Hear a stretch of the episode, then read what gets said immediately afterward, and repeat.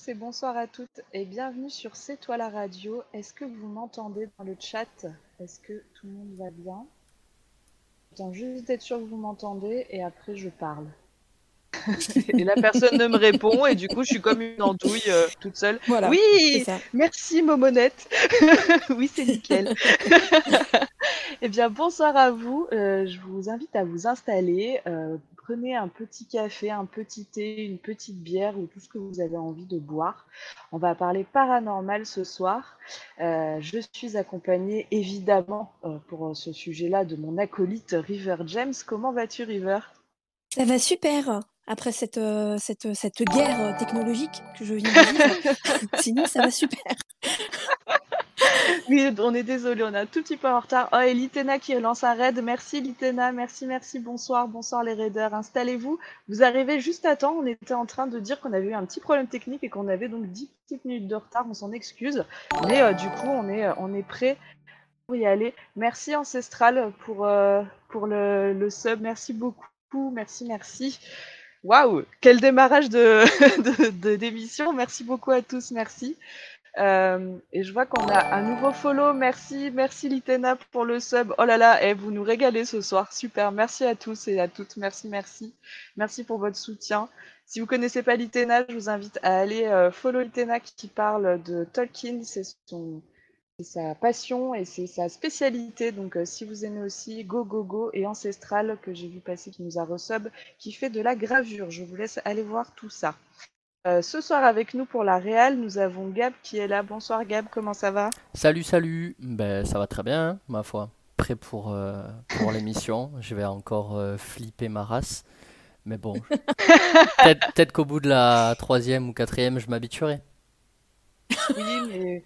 Oh, mais tu sais, on est là pour ça avec River, on adore ça. Donc, euh, Si, si tu t'habitues, c'est que nous avons échoué. exactement. D'accord. C'est très rassurant. C'est très très rassurant. Super. Bon, en tout cas, euh, merci à toi d'être là pour la Réal. Euh, si tout le monde est bien installé, je vous propose qu'on commence puisqu'on a un tout petit peu de retard et puis qu'avec River James, on s'est quand même euh, en off envoyé un message en se disant Tu crois pas qu'on va parler de beaucoup de choses? Donc, en fait, euh, tout vous dire, on a plein de choses à vous raconter. Donc, je vais essayer de passer euh, rapidement sur la première chose dont je voulais vous parler. Puisque pour les gens qui ne connaîtraient pas, C'est toi la radio, on est une association et on parle d'art et on essaie de faire découvrir des artistes euh, et euh, différents arts. Et donc, moi, ce soir, pour commencer l'émission, j'avais envie de vous parler d'un jeu de société qui s'appelle Paranormal Detective, puisqu'on va rester dans le, dans le thème de la soirée quand même. Euh, et c'est un jeu. Alors, pour tout vous dire, je ne suis pas très jeu de société. Euh, oui, je sais, euh, vous, pouvez me huer. Qui n'aime pas ça Je sais. Ben, moi, voilà.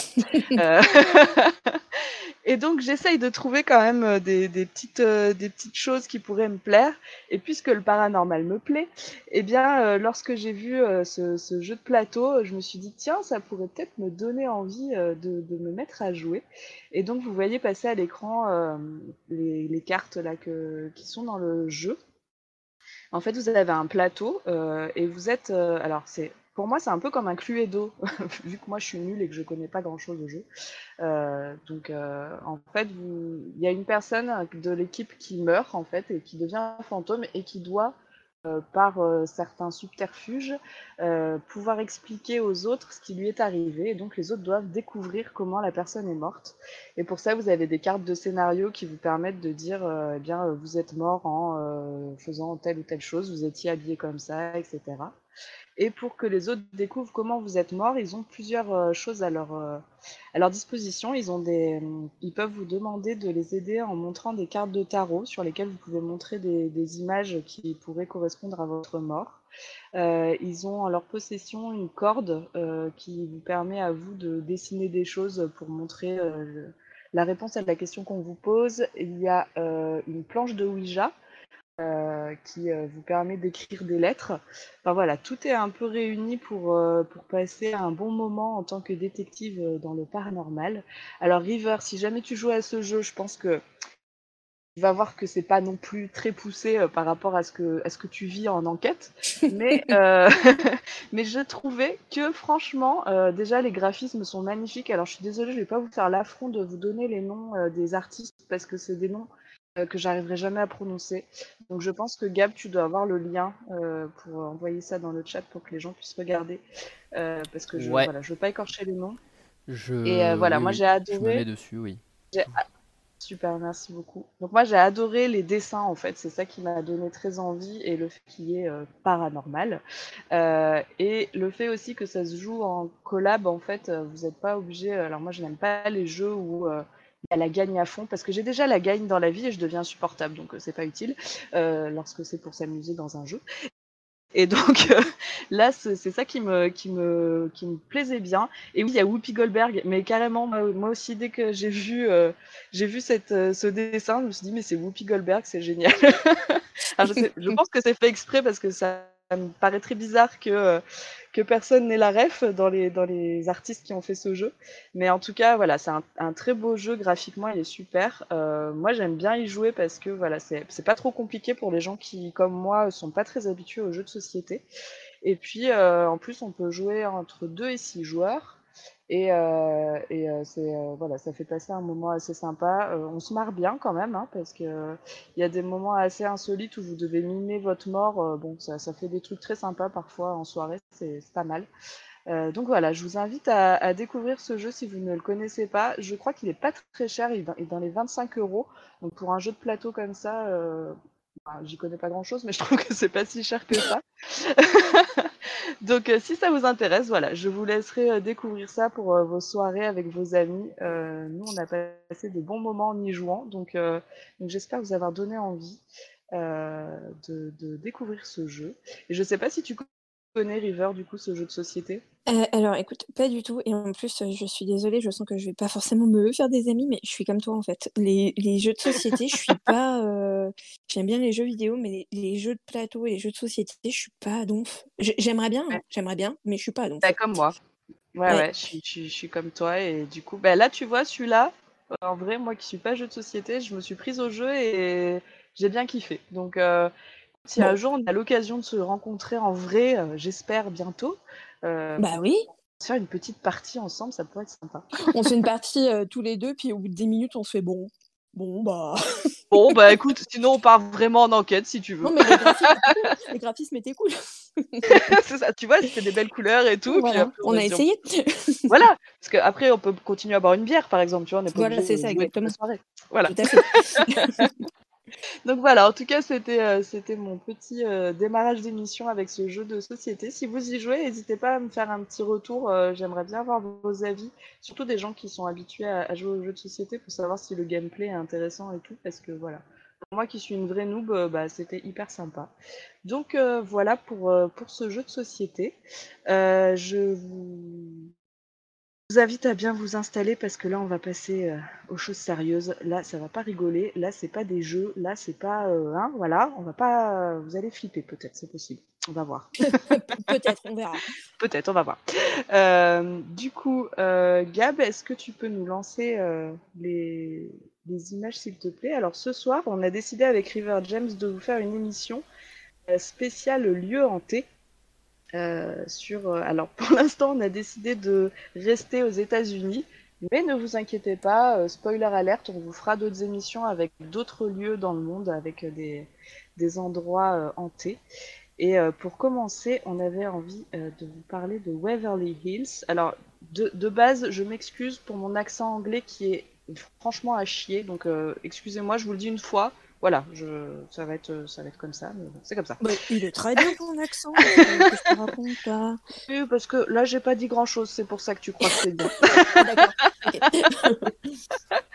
Alors d'ailleurs, je crois que River, c'est un des lieux que tu veux enquêter absolument, mais je vais d'abord commencer par euh, parler du point de vue historique pour vous présenter un petit peu ce lieu, et puis River, après, tu nous parleras de tout ce qui est hantise dans ce lieu-là, parce que je pense que là, tout ce qu'on va vous raconter, ça, ça, ça, pèse dans le game, ça envoie du lourd. Euh, mm. Donc pour commencer, donc Waverly Hills, donc qui se trouve dans l'État du Kentucky. Je vous ai mis une petite carte pour vous situer un petit peu aux États-Unis. Euh, il s'agit d'un sanatorium qui a été construit en 1910 et qui se trouve donc à Louisville, dans le Kentucky. Euh, ce, sanatorium, en fait, au départ, c'était une propriété privée en 1883 qui a été en fait construite par un, monsieur qui avait euh, envie de se faire une belle maison. Et euh, il y a construit également une, école pour filles puisque la ville se trouvait un petit peu loin pour ses enfants et donc ça lui permettait de faire l'école à la maison. Et lorsque dans les années 90 la tuberculose ravage la région, eh bien la maison en fait est transformée en sanatorium dès 1910. Et euh, d'ailleurs, j'ai lu que les patients, alors je pense que là, je vous fais un petit teaser pour la suite avec River, euh, les patients vont être nommés plus tard des esprits dangereux. Donc euh, je pense que ça, annonce tout un programme pour la suite. ce sanatorium, il fermera ses portes en 62 suite au progrès de la médecine, puisque la tuberculose, au départ, on pensait que ça se soignait avec le grand air et avec une bonne hygiène de vie. Et a priori, la, la médecine ayant un petit peu euh, progressé. Voilà, on a trouvé d'autres moyens de, soigner la tuberculose et donc le sanatorium a été fermé. Et euh, en 1900, alors je crois que j'ai mal écrit la date, donc je suis désolée. Quelques années plus tard, en fait, il rouvre ses portes comme un hôpital gériatrique. Et il va être refermé en 1981 suite à de nombreuses plaintes pour mauvais traitements. Donc là, sur l'histoire du lieu, voilà, il y a des choses quand même euh, pas très euh, pas très cool qui s'y sont passées. Et en fait, c'est au moment euh, où le sanatorium, enfin du coup l'hôpital gériatrique ferme, que les légendes urbaines commencent à, à, prendre vie. Et en 1983, euh, le bâtiment devient une, devait devenir une prison, mais en fait, les riverains se sont opposés euh, à, ce projet-là, donc euh, c'est jamais arrivé. Et aujourd'hui, il est en cours de restauration, et je sais qu'il y a des ghost tours alors juste pour info, sachez que dans la fiction, euh, ce sanatorium, euh, c'est lui qui est représenté euh, dans American Horror Story dans la série Asylum, donc en 2012, et également dans la saison 11, l'épisode 23 de Supernatural en 2015. Voilà, si, ça, si ces noms vous disent quelque chose, sachez que c'est de ce sanatorium-là dont on parle. Et j'ai bien trop parlé. River, c'est à toi. Qu'est-ce qui se passe de paranormal dans cet endroit? Euh, il s'y passe plein de choses. Alors déjà, pour commencer, effectivement, euh, tu as raison. C'est euh, quand j'ai quand j'ai écrit mes notes pour ce soir, Waverly Hills, littéralement, ma première ligne, c'est number one sur ma to-do list. Là, c'est ça. c'est ce que tu m'avais dit. c'est le lieu de tous les lieux du monde dans lequel je voudrais absolument enquêter. Et d'ailleurs, c'est quasiment un un rite de passage en fait pour les enquêteurs et les enquêtrices, surtout aux États-Unis. c'est carrément, enfin, je, pense qu'aux États-Unis, quand tu dis ah, je chasse les fantômes, une des premières questions qu'on va te poser, c'est mais t'as fait Waverly Hills? C'est vraiment, c'est le lieu, quoi. Ouais, carrément, c'est vraiment le lieu immanquable. Et, et il n'y a pas de fumée sans feu. de toute façon, par rapport à l'histoire que tu viens de nous raconter, on se doute que c'est un lieu qui est extrêmement actif. Alors, donc tu, parlais de, toute l'histoire du sanatorium jusqu'à bah, maintenant. Il faut savoir que maintenant, du coup, le sanatorium, comme tu l'as dit, en fait, c'est les, riverains qui se sont manifestés en disant qu'ils ne voulaient pas que le lieu devienne une prison, etc. Et c'est une femme qui s'appelle Tina qui a repris la gestion, qui a acheté le lieu, en fait. Et cette Tina, elle est quasiment aussi iconique que, euh, que euh, le lieu. On la voit dans toutes les émissions sur euh, Waverly Hills. C'est une petite femme toute petite avec une espèce d'énorme tignasse rousse qui connaît son lieu, mais sur la, sur le, vraiment, elle connaît tous les détails. Enfin, elle est, elle est capable de tout te raconter. Et c'est quelqu'un qui, d'une part, adore le paranormal, et qui de deux euh, est très intelligente puisqu'elle a compris que, en tout cas aux États-Unis, euh, si elle voulait avoir des sous pour euh, bah, rénover le bâtiment, elle allait devoir se servir en fait de ça, c'est-à-dire de la réputation du lieu, etc.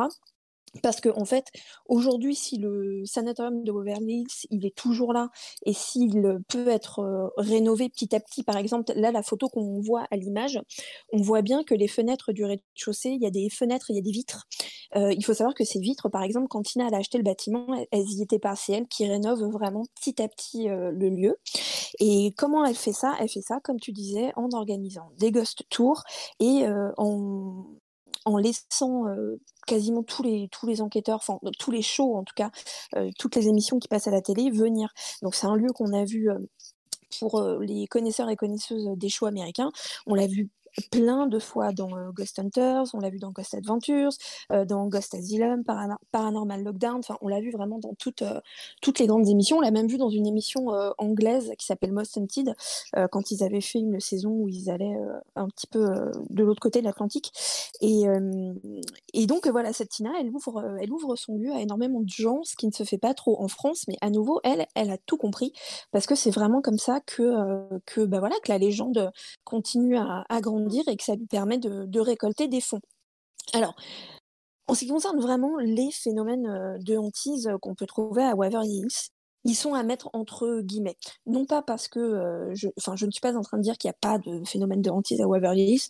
Je ne vois pas comment il pourrait ne pas y en avoir en fait. Hein. donc ça me semble un petit peu euh, logique qu'il y en ait par rapport à l'histoire, la souffrance, etc. Parce que tu parlais de, des, conditions euh, de, soins et de vie qui étaient euh, déplorables hein, euh, pour les patients et les patientes. Alors en ce qui concerne tout ce qui était le passé de tuberculose, euh, faut savoir que bah, avant, de, avant de trouver des vaccins, etc., avant les avancées de la médecine, en fait, il y avait pas de, on ne savait pas quoi faire en fait euh, pour ces patients-là, et donc on les traitait euh, avec ce qu'on appelle le grand air, c'est-à-dire que bah, en gros, on les mettait sur des lits et on mettait leurs lits dehors, et voilà, et on, se disait que comme c'est une maladie qui affecte beaucoup le système respiratoire, qu'en les mettant dehors, ça allait un petit peu les guérir. Il y a eu énormément de dérives par rapport à ces soins et, et à ces conditions de, de vie. Donc, on, on, peut partir du principe que ça a créé effectivement bah, beaucoup de souffrance, beaucoup de désolation. Euh, moi, j'avais lu plein de trucs sur Waverly Hills où euh, les gens disaient qu'à l'époque, tu savais que si on t'envoyait à Waverly Hills, c'est que tu n'allais pas en ressortir en fait. Et c'est euh, terrifiant. Et tout ça a forcément mmh. créé des énergies énergies qui vont forcément être difficilement euh, nommables, euh, quantifiables, qualifiables, etc.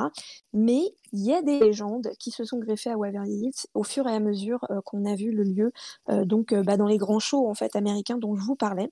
alors les plus connus, le plus connu des plus connus, c'est, euh, ce serait le fantôme d'une, infirmière euh, qui euh, hanterait la chambre 502.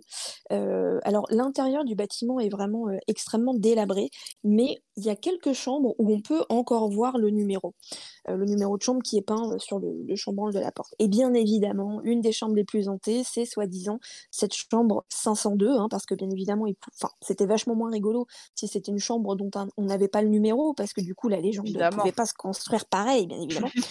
Euh, et puis en plus, je vois pas le rapport entre une infirmière et une chambre, hein, parce qu'il y en a qui vivaient sur place, mais la plupart ne vivaient pas sur place. Donc bon, je comprends pas le rapport, mais admettons. Cette infirmière dont on ne connaît pas le nom, dont on a la photo, mais dont on ne connaît pas le nom, donc ça c'est absolument incroyable. Euh, on dit qu'elle se serait euh, jetée du toit en fait de Waverly Hills parce qu'elle aurait été mise enceinte par un des médecins qui travaillait sur place. et donc, c'était une relation qui, se déroulait hors mariage, hein, qui était, à l'époque, ça ne se faisait pas du tout, c'était très mal vu. Et donc, elle tombe enceinte de ce type, dans la légende, hein, et, le médecin lui dit, moi, je veux rien avoir avec ça, ton enfant, je sais pas, je veux pas être le père, etc. De désespoir, l'infirmière se jette du toit et meurt. Donc bien évidemment, on dit que euh, elle hanterait euh, euh, les couloirs et surtout cette fameuse chambre 502. Je crois que la chambre 502, ça et les body shoots dont, je vais vous parler tout de suite après, c'est vraiment le clou du spectacle quand il y a des ghost hunts et, des événements, donc des ghost hunts publics, hein, des événements où vraiment des gens viennent sur place pour qu'on leur raconte un petit peu bah, les légendes ou pour qu'ils viennent carrément bah, apprendre à enquêter. On les emmène dans cette chambre 502 en disant voilà la légende de l'infirmière. Euh, donc il y a cette légende-là. Il y a aussi ce dont je vous parlais, euh, ce que les Américains appellent le body chute ou le Death Tunnel, qui en fait est un tunnel qui se trouve euh, sous Waverly Hills et qui passe, bah, là, la photo qu'on voit, en fait, on voit le bâtiment et on voit qu'il est sur un espèce de petit mont. il y a une petite côte, en fait, juste avant d'arriver à l'hôpital. Moi, c'est un de mes rêves d'être dans une voiture et d'arriver en haut de cette, de cette montée et bam, d'être devant euh, Waverly. Ça doit être impressionnant. Euh, oh là là, à mon avis, ouais, il y a un effet, euh, un effet de, comment dirais-je, pas de surprise, mais tu sais, tu, tu, moi j'imagine que tu tournes le coin, ouais, et puis bam, tu vois le bâtiment qui, qui en plus est un peu chelou, hein, on voit la forme, elle est un peu bizarre, c'est hyper impressionnant, etc. Et en fait, sous cette, sous cette route, qui permet d'accéder au lieu. Il y a donc un tunnel euh, qui est très long, très noir et très profond, euh, dont on va raconter bien évidemment, parce qu'il faut que ça aille avec la légende, que ce tunnel était en fait euh, construit pour sortir les corps des patients qui étaient décédés sans forcément que les autres malades les voient.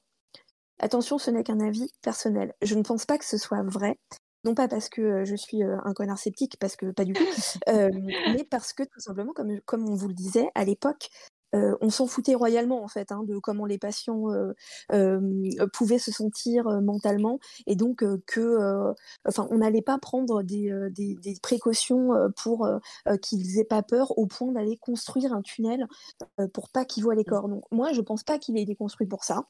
Je pense que ce tunnel, il a été construit pour des raisons pratiques en fait pour ravitailler l'hôpital, voilà, faire aller et venir des choses qui avaient vraiment un rapport avec l'hôpital, mais pas forcément des corps. Enfin, moi je, puis en plus il y, a des marches dans ce tunnel, donc je vois pas trop le. C'est pas très pratique quoi pour déplacer un corps. Ah, c'est pas le plus pratique quoi, à moins que tu le mettes sur une luge et que tu le tires, tu vois, mais bon, c'est pas, c'est pas top. Donc bon, moi, je pense pas qu'il ait été créé pour ça, mais toujours est-il que ça reste un des endroits euh, extrêmement euh, hantés, soi-disant, euh, du lieu. C'est vrai que quand on voit des photos, c'est hyper impressionnant. Il hein. faut vraiment que vous imaginiez un, super long tunnel qui est tellement noir qu'on ne voit pas le bout. et donc, il y a beaucoup de choses qui sont vues ou enregistrées dans ce tunnel. Ghost Hunters, par exemple, quand ils sont allés faire leur première enquête, donc ça devait être en 2000 ou 2001 peut-être là-bas, donc ça nous, ça nous, c'était pas hier. Hein.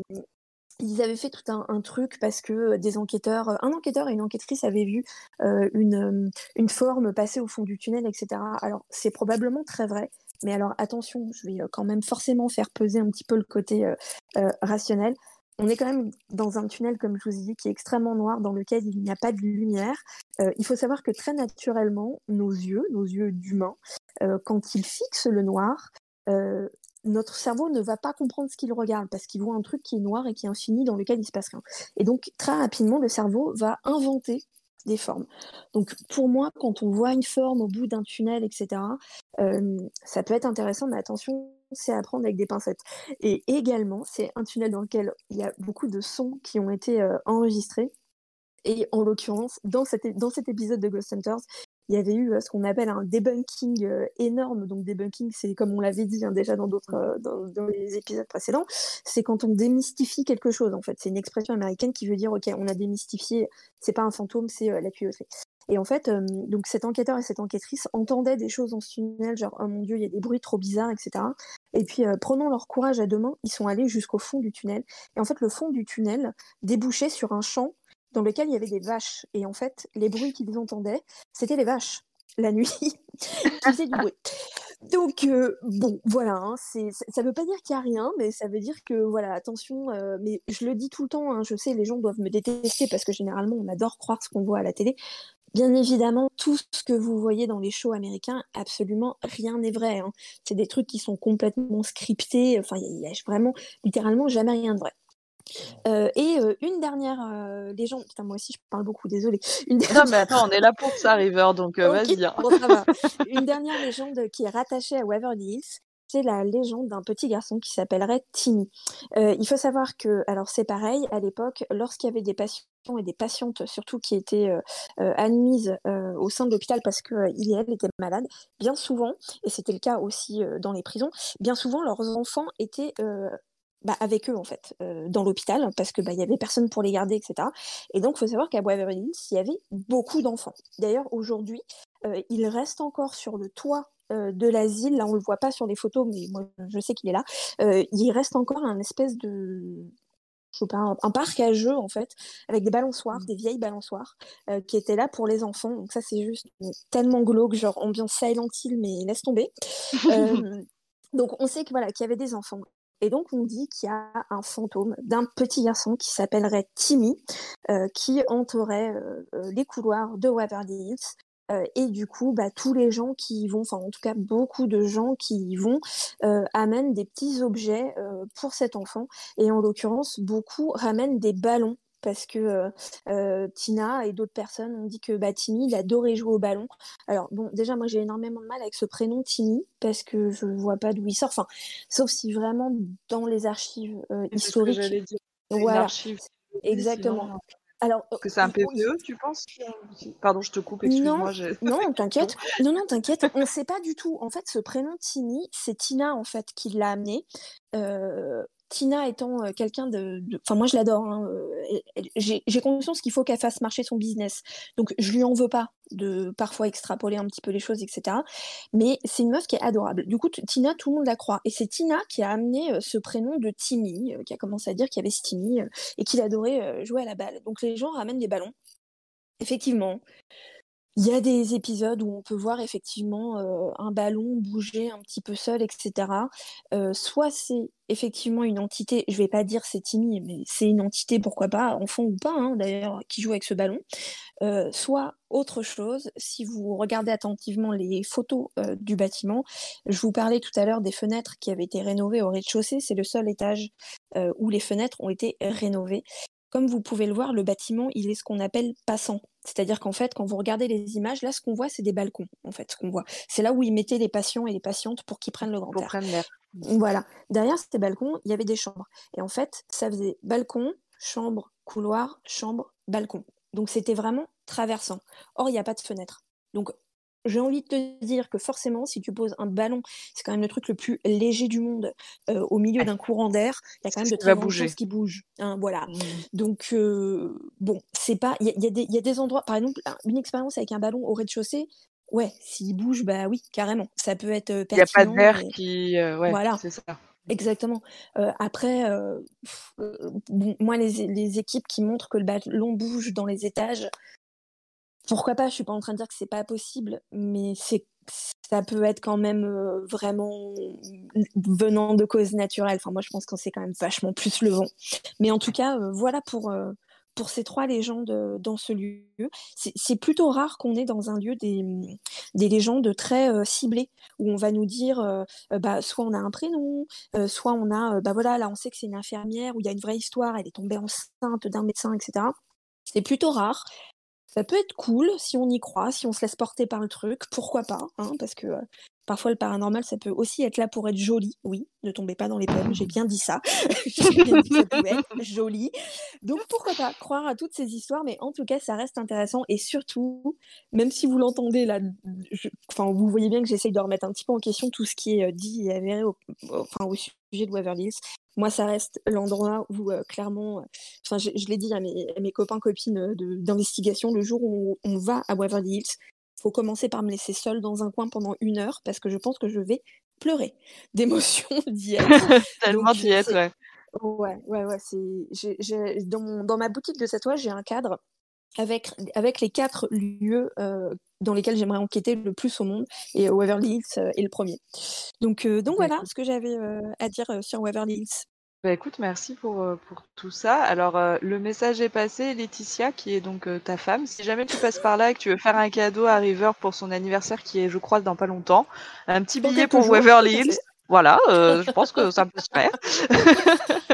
C'est bien pas cher du tout le cadeau. Oh bah non, c'est une broutille, j'ai envie de te dire, mais ça te fait tellement plaisir. Bon, voilà, euh, Excuse-moi, mais l'amour euh, n'a pas de prix en fait. Donc euh, elle peut tout à fait me payer un, billet d'avion pour aller voir pour aller à Waverly. Il me semble aussi, c'est pour ça que je le dis en, tout direct. elle est partie se coucher, mais je lui dirai demain matin. Là, oui, oui, n'hésite pas, tu, tu me l'envoies si jamais. voilà, exactement, tout à fait. en tout cas, trêve de plaisanterie. Si vous avez des questions dans le chat, n'hésitez pas hein, pour, euh, pour euh, alors plutôt des questions pour River parce que moi je vais faire euh, la partie surtout historique et voilà, je m'y connais bien moins que River James sur les sujets de paranormal. Mais du coup, c'est vrai que en fait, je suis partie du principe que tout le monde te connaissait, River, mais peut-être que tout le monde ne te connaît pas. je suis désolée, je suis tellement, pour moi, tout le monde te connaît. Voilà, tu, tu voilà, ah très bien. voilà, donc c'est vrai que je l'ai pas parce que je parle fort. Tu dis ça parce que je parle fort. Du coup, tu pars du principe que tout le monde m'entend. c'est ça, je pense que c'est ça.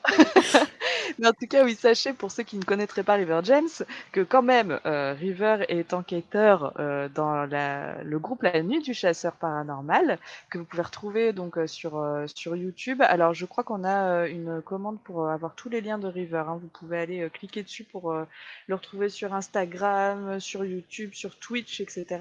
Et qui est aussi parapsychologue. Donc, ça, on en a parlé dans sa première interview qui était pour notre live anniversaire et je sais que cette euh, rediff est disponible sur Spotify et sur SoundCloud si vous voulez en savoir plus sur River James.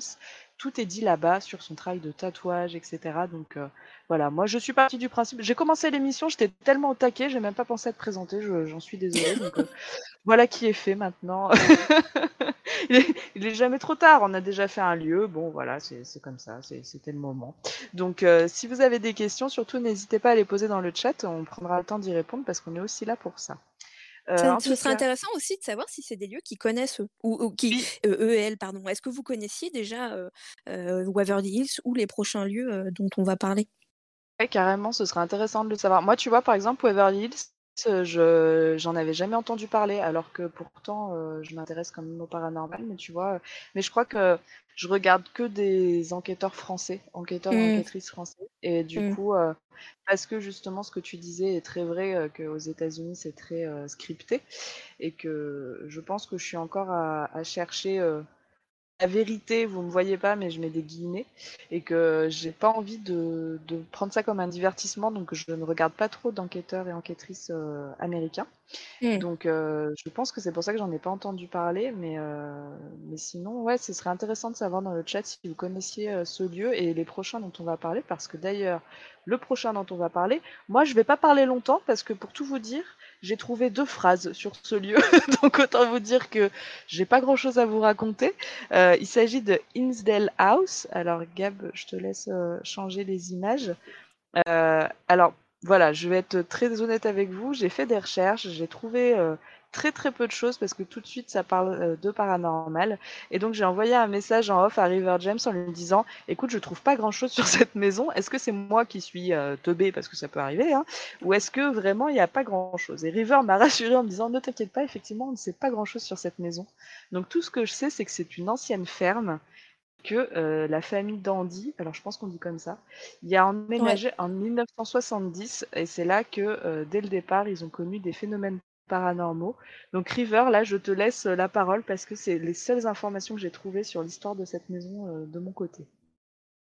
Oui, Hinsdale House, c'est un, c'est un lieu euh, qu'on connaît si on est déjà un peu plus euh, euh, vraiment versé euh, dans le, paranormal. En plus, c'est pas forcément un lieu qu'on a vu bah, pour le coup dans énormément de shows.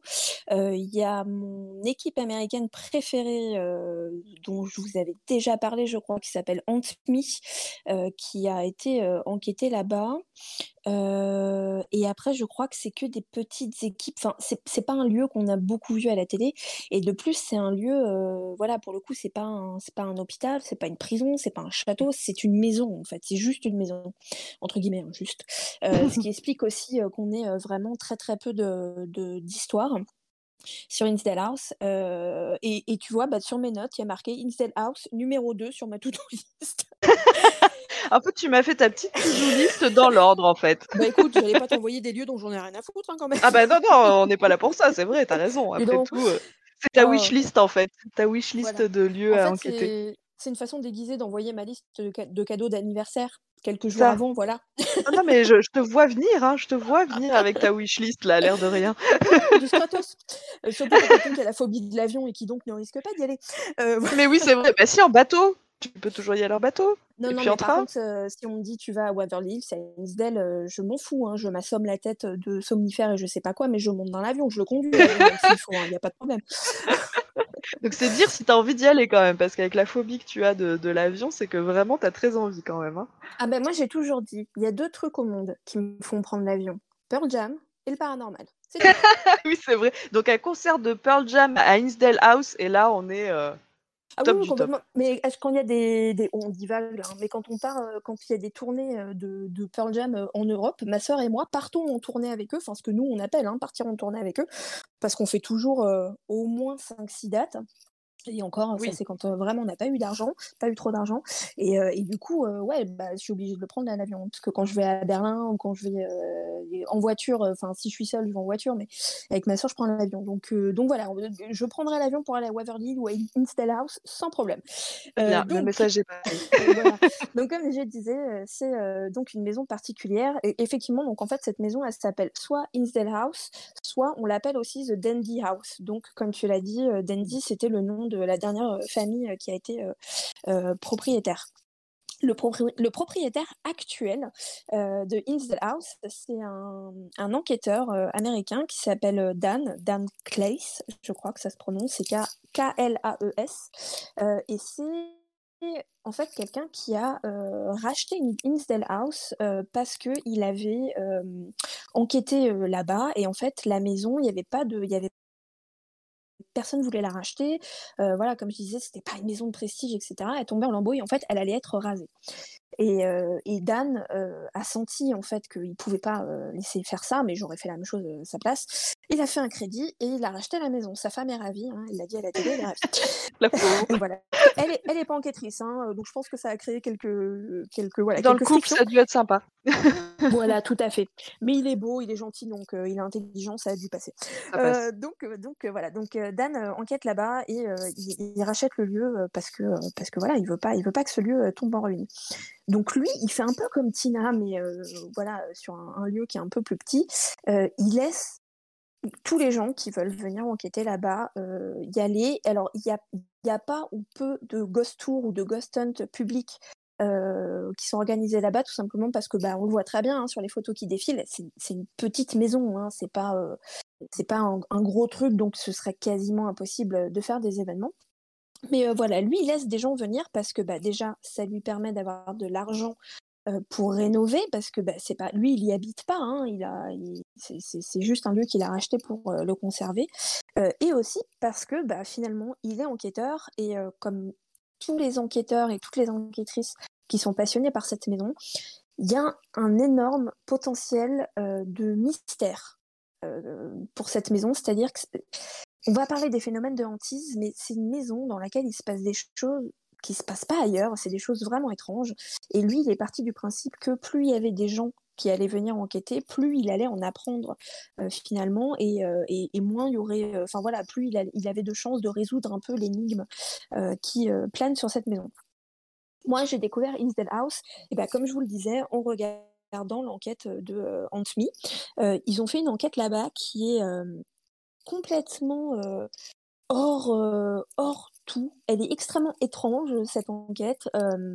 Je, je, pourrais même pas vous la raconter tellement elle est étrange. Il faut aller la voir. Elle est sur YouTube. hein. Tous les épisodes d'Ant Me sont sur YouTube. Je vous l'avais déjà dit, ils sont pas sous-titrés, c'est en anglais. Euh, après, c'est de l'anglais du Maine, hein, donc c'est vraiment c'est de l'anglais hyper simple à comprendre. Et en tout cas, le gros truc qui se passe dans l'épisode, euh, je pense qu'on peut le comprendre même si on parle pas anglais. Donc allez voir cet épisode parce qu'il est incroyable. Moi, j'ai découvert donc cette maison euh, en regardant euh, cette équipe.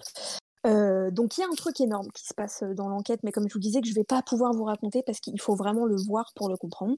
Et à côté de ça, ils font des choses euh, bah, plus du domaine vraiment de l'enquête, donc comme nous on peut faire avec la nuit du chasseur. Alors il faut un truc qui est très intéressant que moi j'adore et que je suis en train d'essayer de mettre en place avec le groupe pour nos prochaines enquêtes. Ils utilisent ce qu'on appelle un scrying mirror. Euh, alors, qu'est-ce que c'est qu'un scrying mirror? En fait, c'est tout simplement un miroir noir, donc dans lequel, euh, le, sur lequel le miroir a été euh, teint ou peint en noir.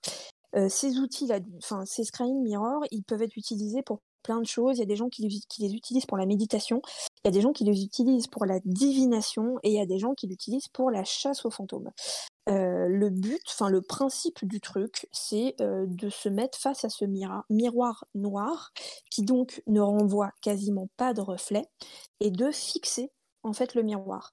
Du coup, vos yeux vont être fixés sur rien. C'est un peu le même principe que le tunnel noir euh, de Waverly Hills dont je parlais tout à l'heure. Et du coup, comme euh, je le disais, vos yeux vont commencer à voir des choses parce qu'il fixe le noir et que le cerveau est ainsi fait qu'il veut comprendre ce qu'il regarde. Et pour le comprendre, en fait, il va commencer à lui inventer des choses. Et donc, il y a des gens, il y a des enquêteurs et des enquêtrices qui disent que quand on fixe un scrying mirror, on peut voir les entités du lieu, on peut essayer de comprendre un petit peu l'histoire du lieu, etc. Donc eux, on Je fait coupe, ça un- là-bas. Je coupe juste un instant. Il me semble que vous avez fait une expérience comme ça euh, quand vous avez été à Montpellier. Euh, Euh, je on crois que c'est Elliot un, qui, qui regarde dans un miroir et qui dit qu'elle s'est pas sentie bien à un moment parce que justement le miroir ça l'a gênée et que ça ressemblait aussi euh, à la boule de cristal, etc. Donc euh, est-ce que alors c'était pas un miroir noir, mais vous avez Voilà, travaillé avec un exactement. miroir. Ouais, c'est ça. hein. c'est pas la même chose, voilà, c'est pas la même chose parce que c'était pas un scrying mirror. On était à l'Agora euh, donc de Montpellier, qui, est- qui est une école de danse. Euh, et donc on était bah, dans une salle euh, dans, lesquelles, euh, dans laquelle les gens apprennent à danser, enfin font de la danse. Et donc c'est une salle qui est vide avec un mur qui est euh, que en miroir. Et c'est vrai que nous, bon, il se passait pas grand chose. Quand on enquêtait là-bas, c'était très compliqué parce que les fenêtres de la salle donnaient sur une des rues les plus passantes de Montpellier. Les gens qui connaissent Montpellier euh, savent que le samedi soir, euh, ça hurle, ça, ça boit dans la rue, etc. Il y avait énormément de bruit. Du coup, j'ai dit aux filles, et si on essayait de, de faire un truc avec le miroir? Donc effectivement, on s'est euh, mis et mise face au miroir et on a en fait fixé nos reflets. Mais du coup, c'est pas un screen mirror vu que c'est pas noir. Et ce qui s'est passé euh, euh, avec Elliot, mais du coup aussi avec moi, parce qu'en fait Elliot a lâché euh, avant moi, mais je lui ai dit moi j'allais lâcher juste après en fait parce que on s'est fixé très peu de temps, hein, on s'est on s'est regardé nous-mêmes dans les yeux très peu de temps, peut-être 2-3 minutes. Et en fait, c'est devenu insupportable parce que quand on Ça est doit être horrible. Ouais, ouais, parce que être face à soi-même à ce point, c'est très compliqué en fait. Et, euh, et en fait, on a vu euh, tous les deux la même chose, c'est-à-dire qu'on a, on a fixé un peu dans le fond de nos yeux, quoi. Et t'as l'impression de te voir vraiment en fait à l'intérieur. Enfin, c'est très compliqué. euh, ça- En plus, tes yeux déforment un peu ton visage parce que tu es très Ouais, ouais. Enfin bon, voilà. Mais du coup, le screen mirror, en fait, s'il est noir, c'est justement pour éviter ça. Ok, voilà, C'est pour c'était pour, vraiment, c'était- c'était voilà. pour ça que je voulais en parler parce que justement, je savais que vous aviez fait cette expérience-là du miroir donc euh, dans cette enquête de l'Agora, mais donc c'est pour ça que c'est mieux de le faire avec un miroir noir, quoi. Voilà, exactement, parce que c'est ce qui va permettre euh, à, au- à l'esprit de décrocher un petit peu entre guillemets et surtout de pas se voir en fait. Donc euh, C'est voilà, la- c'est pour ça aussi que je dis qu'il y a des gens qui s'en servent pour euh, la méditation, parce que du coup on tombe assez rapidement dans un état effectivement un peu méditatif si on fait pas attention. Euh, Ouais. donc eux ont fait ça là-bas, Euh, ça a donné un résultat incroyable et c'est ça qu'il faut que vous regardiez parce que il y a une personne dans ce groupe qui a vu quelque chose qu'elle n'aurait pas dû voir et c'est incroyable. Mais vraiment je suis désolée ce que je sens que je vous dise mais je ne peux pas vous l'expliquer il faut vraiment le voir. Ils ont fait euh, aussi des séances de PVE et alors ils ont eu un PVE absolument incroyable.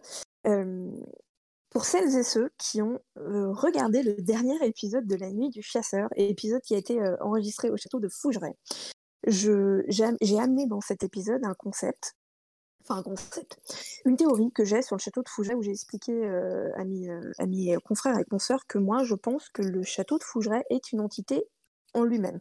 C'est-à-dire que le château de Fougeray, à force que des gens y viennent, y enquêter, fassent des expériences, etc., je pense que le château est devenu vivant. Et c'est un petit peu quelque chose qui, selon les enquêteurs et enquêtrices, s'est passé avec Insdale House. C'est-à-dire que c'est une, maison qui a été beaucoup enquêtée, euh, dans laquelle il y a eu de la vie, il y a beaucoup de gens qui y sont passés, etc. Et euh, les enquêteurs, ou en tout cas euh, qui étaient là ce soir-là pendant l'épisode, partent du principe que la maison est vivante et que donc ils vont pouvoir parler à la maison. Et ils font une séance de PVE, donc de phénomène de voix électronique, avec un dictaphone. Donc on pose une question à voix haute, on laisse tourner le dictaphone quelques secondes et on écoute, euh, voir si on a enregistré une réponse. Et il y a un enquêteur qui dit euh, Je voudrais parler à la maison. Maison, pourquoi est-ce que tu attires autant les gens? Et après, Bouh, j'ai des frissons. Après cette euh, question, ils ont eu un PVE qui disait énergie. Et on l'entend très clairement. Et à ce moment-là, il, il- vraiment, il, s- il, s- enfin, il est en train de s'adresser à la maison, quoi. Et, la- et le mot énergie est hyper cohérent avec la question. Et donc, c'est comme si la maison disait J'ai besoin d'énergie, j'ai besoin de, de, de l'énergie, des gens qui viennent euh, y enquêter, de l'énergie de Dan. Euh, voilà, j'ai besoin d'énergie pour euh, rester un peu vivante. Voilà. Et, et ça, c'est. enfin, moi, quand j'ai entendu ce PVE, ça a fait exploser mon cerveau. parce que. à condition qu'on y croit, hein, bien sûr, mais moi, je me suis dit Si c'est vraiment ça, ça ouvre la porte tellement de choses.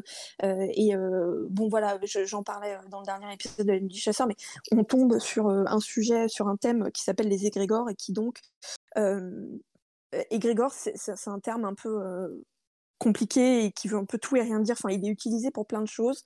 Mais en tout cas, dans le paranormal, ce qu'on va appeler un égrégore, c'est un objet, donc ça peut être une maison, ça peut être. Euh, euh, moi, je travaille avec une boîte en ce moment, ça peut être un livre, ça peut être vraiment un objet qui est sans vie et dans lequel euh, on va insuffler de la vie et de l'énergie juste en s'y intéressant en lui parlant. Et en fait, on va le rendre vivant. Et on pense que ces égrégores peuvent devenir vivants à tel point qu'ils peuvent nous répondre. Et c'est c'est, l'expérience qu'a fait euh, ce soir-là euh, cet enquêteur qui s'appelle Greg Newkirk. Euh, dans cette maison de Hinsdale. Et, et c'est une expérience que moi j'essaye de, reproduire aussi. Et, et, voilà. Et c'est hyper intéressant. Alors faut savoir aussi que Dan donc le propriétaire actuel il a hum, sorti un livre justement sur son expérience avec la maison qui est en vente là en ce moment, qui est hyper intéressant. Et en fait, il suit les, le chemin des anciens propriétaires parce que donc dans cette famille des Dandy, la femme du, du, la mère de la famille s'appelait Clara et elle aussi a écrit une un livre sur ce, qui, ce que sa famille en fait a vécu à Nisdale, que j'ai moi, qu'on peut acheter. À nouveau, il est que en anglais, qui s'appelle Echoes of Hunting. Et en fait, elle raconte bah, tout ce qu'elle a vécu. donc eux, ils, ont, ils avaient des bruits fantômes, des odeurs étranges. Il y a une chambre euh, en particulier dans la maison, qui est réputée pour être euh, constamment, constamment, constamment euh, envahie par des nuées de mouches. Dan, donc le nouveau propriétaire, a fait des travaux, il a cherché dans les murs, il a cherché dans la tuyauterie, dans le toit, dans plein de choses. Est-ce qu'il peut y avoir une raison pour qu'il y ait des mouches que dans cette pièce? Et c'est vrai, hein, on le voit dans les images, effectivement, dans cette pièce, il y a plein de mouches mortes, partout et pas ailleurs dans la maison. Et il n'a rien trouvé. Donc c'est quand même plutôt intéressant. Euh, donc ça, c'est vraiment pour la maison. Et après, il y a aussi des phénomènes euh, qui ont lieu sur le terrain. Euh, là, la, photo qu'on voit à l'écran, on peut voir qu'il y a la maison et que derrière, on voit un espèce de petit plan d'eau. c'est une mare, en fait, il y a une mare. On dit que cette mare serait hantée. et il y a aussi un petit bois autour de la mare qui est très très large, mais bon voilà, il y a des petits bosquets quoi. Et bien évidemment, comme c'est très souvent le cas aux États-Unis, malheureusement, cette maison a été bâtie sur euh, un lieu sur lequel euh, il y avait une tribu indienne euh, qui vivait, qui bien évidemment a été chassée, assassinée, voilà, les Américains quoi. et donc il y a aussi un petit peu des légendes à Innisdale House euh, qu'il y aurait euh, éventuellement des entités euh, donc indiennes qui voilà qui hanteraient le parc autour parce que bah, parce que fou de rage qu'on les ait virés de chez eux etc et Dan alors pas pour réparer ça parce que bien évidemment il ne peut pas le réparer mais pour essayer de, de, de, montrer en tout cas qu'il avait conscience de cette injustice, en fait, il a créé un arbre à offrande dans le parc et les gens qui y vont, qui vont visiter le lieu, peuvent aller à cet arbre et déposer une offrande euh, pour les esprits, euh, les entités euh, indiennes, pour essayer de les, apaiser, de les apaiser, pardon, ou en tout cas de leur faire comprendre qu'on sait qu'elles sont là et qu'on est désolé. Et ça, je trouve ça chouette qu'il ait fait ça. cet arbre, il est hyper impressionnant d'ailleurs parce que du coup, les gens mettent un, mettent un peu n'importe quoi, mais il y a beaucoup de gens qui, qui viennent nouer un tissu euh, autour des branches. Et du coup, il y a cet arbre et dessus, il y a plein de, il y a plein de tissus. Euh, euh, voilà, noués. Et donc dans ce, dans ce, dans le livre de Clara, donc Clara Dandy, elle explique tout ça, donc tout ce que je vous ai dit, les odeurs, les mouches, etc. et donc la famille Dandy, comme tu le disais, dans les années 70, ça a été tellement violent rapidement pour eux qu'ils ont fait faire venir un prêtre exorciste qui soi-disant a exorcisé. Je dis soi-disant, euh, c'est pas méchant, hein, mais je veux dire qui, qui dit lui qu'il a exorcisé euh, euh, le lieu. Les dandy disent que ça a apaisé, les choses, pourquoi pas, et mais c'est revenu en fait après. Et donc ils ont fini par par quitter le lieu. Et après la maison, elle est passée des, de, de propriétaires particuliers en particulier. Elle a été longtemps louée aussi, voilà, des particuliers, des familles qui venaient y vivre. Et puis bah, jusqu'à jusqu'à arriver euh, dans les mains euh, de, de, Dan. Euh, et alors un truc que moi je savais pas, mais que bah, comme quoi je peux encore découvrir des trucs que j'ai découvert aujourd'hui en fait en faisant des recherches sur Insdale House, il y a un fan footage qui existe, qui a été tourné à Oh là là. Influence, que bien, Ah, on t'a je perdu. vais m'empresser de regarder, bien évidemment. Évidemment. C'est une de mes passions dans la vie, c'est les fins de footage. Euh, et euh, ça m'a bien fait rire. Alors, il est tout récent, parce qu'il est sorti euh, en 2020. J'ai regardé le, le teaser qui est disponible sur YouTube. Ça a l'air d'être une bouse sans nom. Tu nous le vends vachement bien. ah ouais, bah, mais moi, j'adore. Mais oui, mais c'est ça qui est fin- chouette dans fan ces, footage, dans ce euh, ah bah ouais. ouais. Tu regardes pas un fan footage pour, euh, enfin, tu regardes un fan footage pour rigoler, à part Blair Witch. Ouais, sinon tu, tu c'est pour rigoler. Donc, euh, donc euh, moi, je vais, je vais le regarder quand même. Ils se sont fait défoncer sur YouTube. Et juste pour vous dire à quel point ils se sont défoncés sur YouTube, quand vous, quand vous allez sous le teaser, le dernier commentaire qui a été écrit, je vais vous le lire parce que je l'ai trouvé génial. C'est un mec qui a écrit ce sont les, c'est le 2,99$ euh, que j'ai dépensé de la pire façon que ce soit de toute ma vie. je, et je, viens de, je viens de gâcher 1 heure 5 minutes et 58 secondes de ma vie. Et le mec, là, entre parenthèses, il a mis oui, parce que j'ai tout regardé. Franchement, j'avais payé pour, donc autant regarder. Il dit J'aurais pu moi-même faire un meilleur film. Je ne peux pas croire que les propriétaires d'Insdale House aient autorisé ça. C'est de l'irrespect total. Donc, Ouais, ça tire à balles euh, réelles, quoi. Ouais. Genre, ça rigole même pas, quoi. Mais après, euh, moi, je peux répondre à sa question. hein. Dan, il, il autorise ce genre de truc parce qu'il a besoin d'argent, en fait, tout simplement, quoi. Il a besoin que, euh, que son lieu, les gens en parlent parce que sinon, il va le perdre. Et c'est pas, euh, Mm. il- c'est pas qu'il veut se faire de l'argent. C'est qu'il a bien compris que s'il a pas d'argent, cette maison va être démolie, en fait. Et euh, je pense qu'à l'heure actuelle, elle lui en coûte beaucoup plus qu'elle ne lui en rapporte.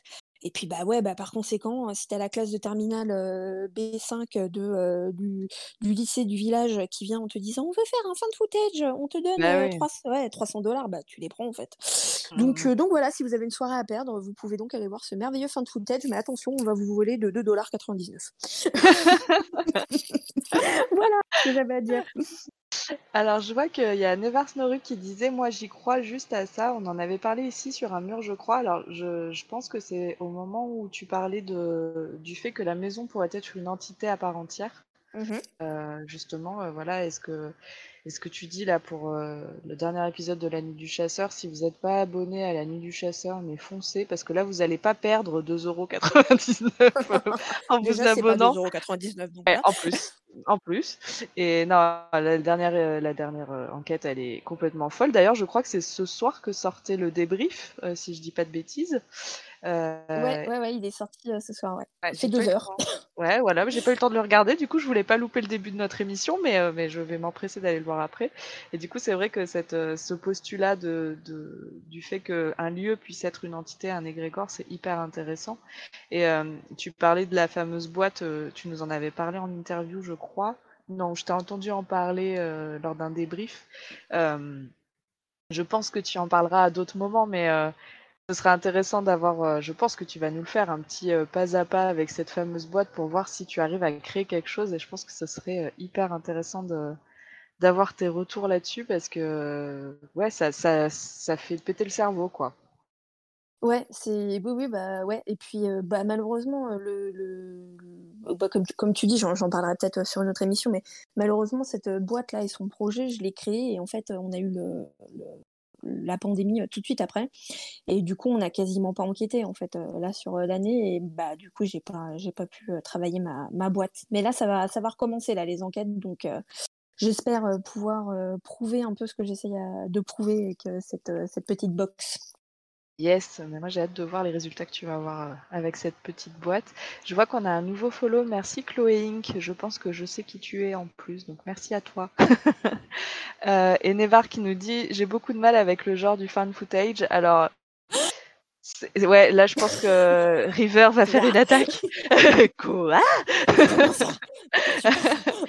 Parce que si vous, euh, si vous ne connaissez pas le podcast qui s'appelle Who You Gonna Call, euh, qui, est, euh, qui est animé par Vanessa, qui est euh, la meilleure amie de River James, où d'ailleurs on entend River James souvent parler de paranormal, elles ont fait une émission bah, spéciale au cinéma en fait, et vous parlez de fan footage, puisque toi tu es fan de Blair Witch.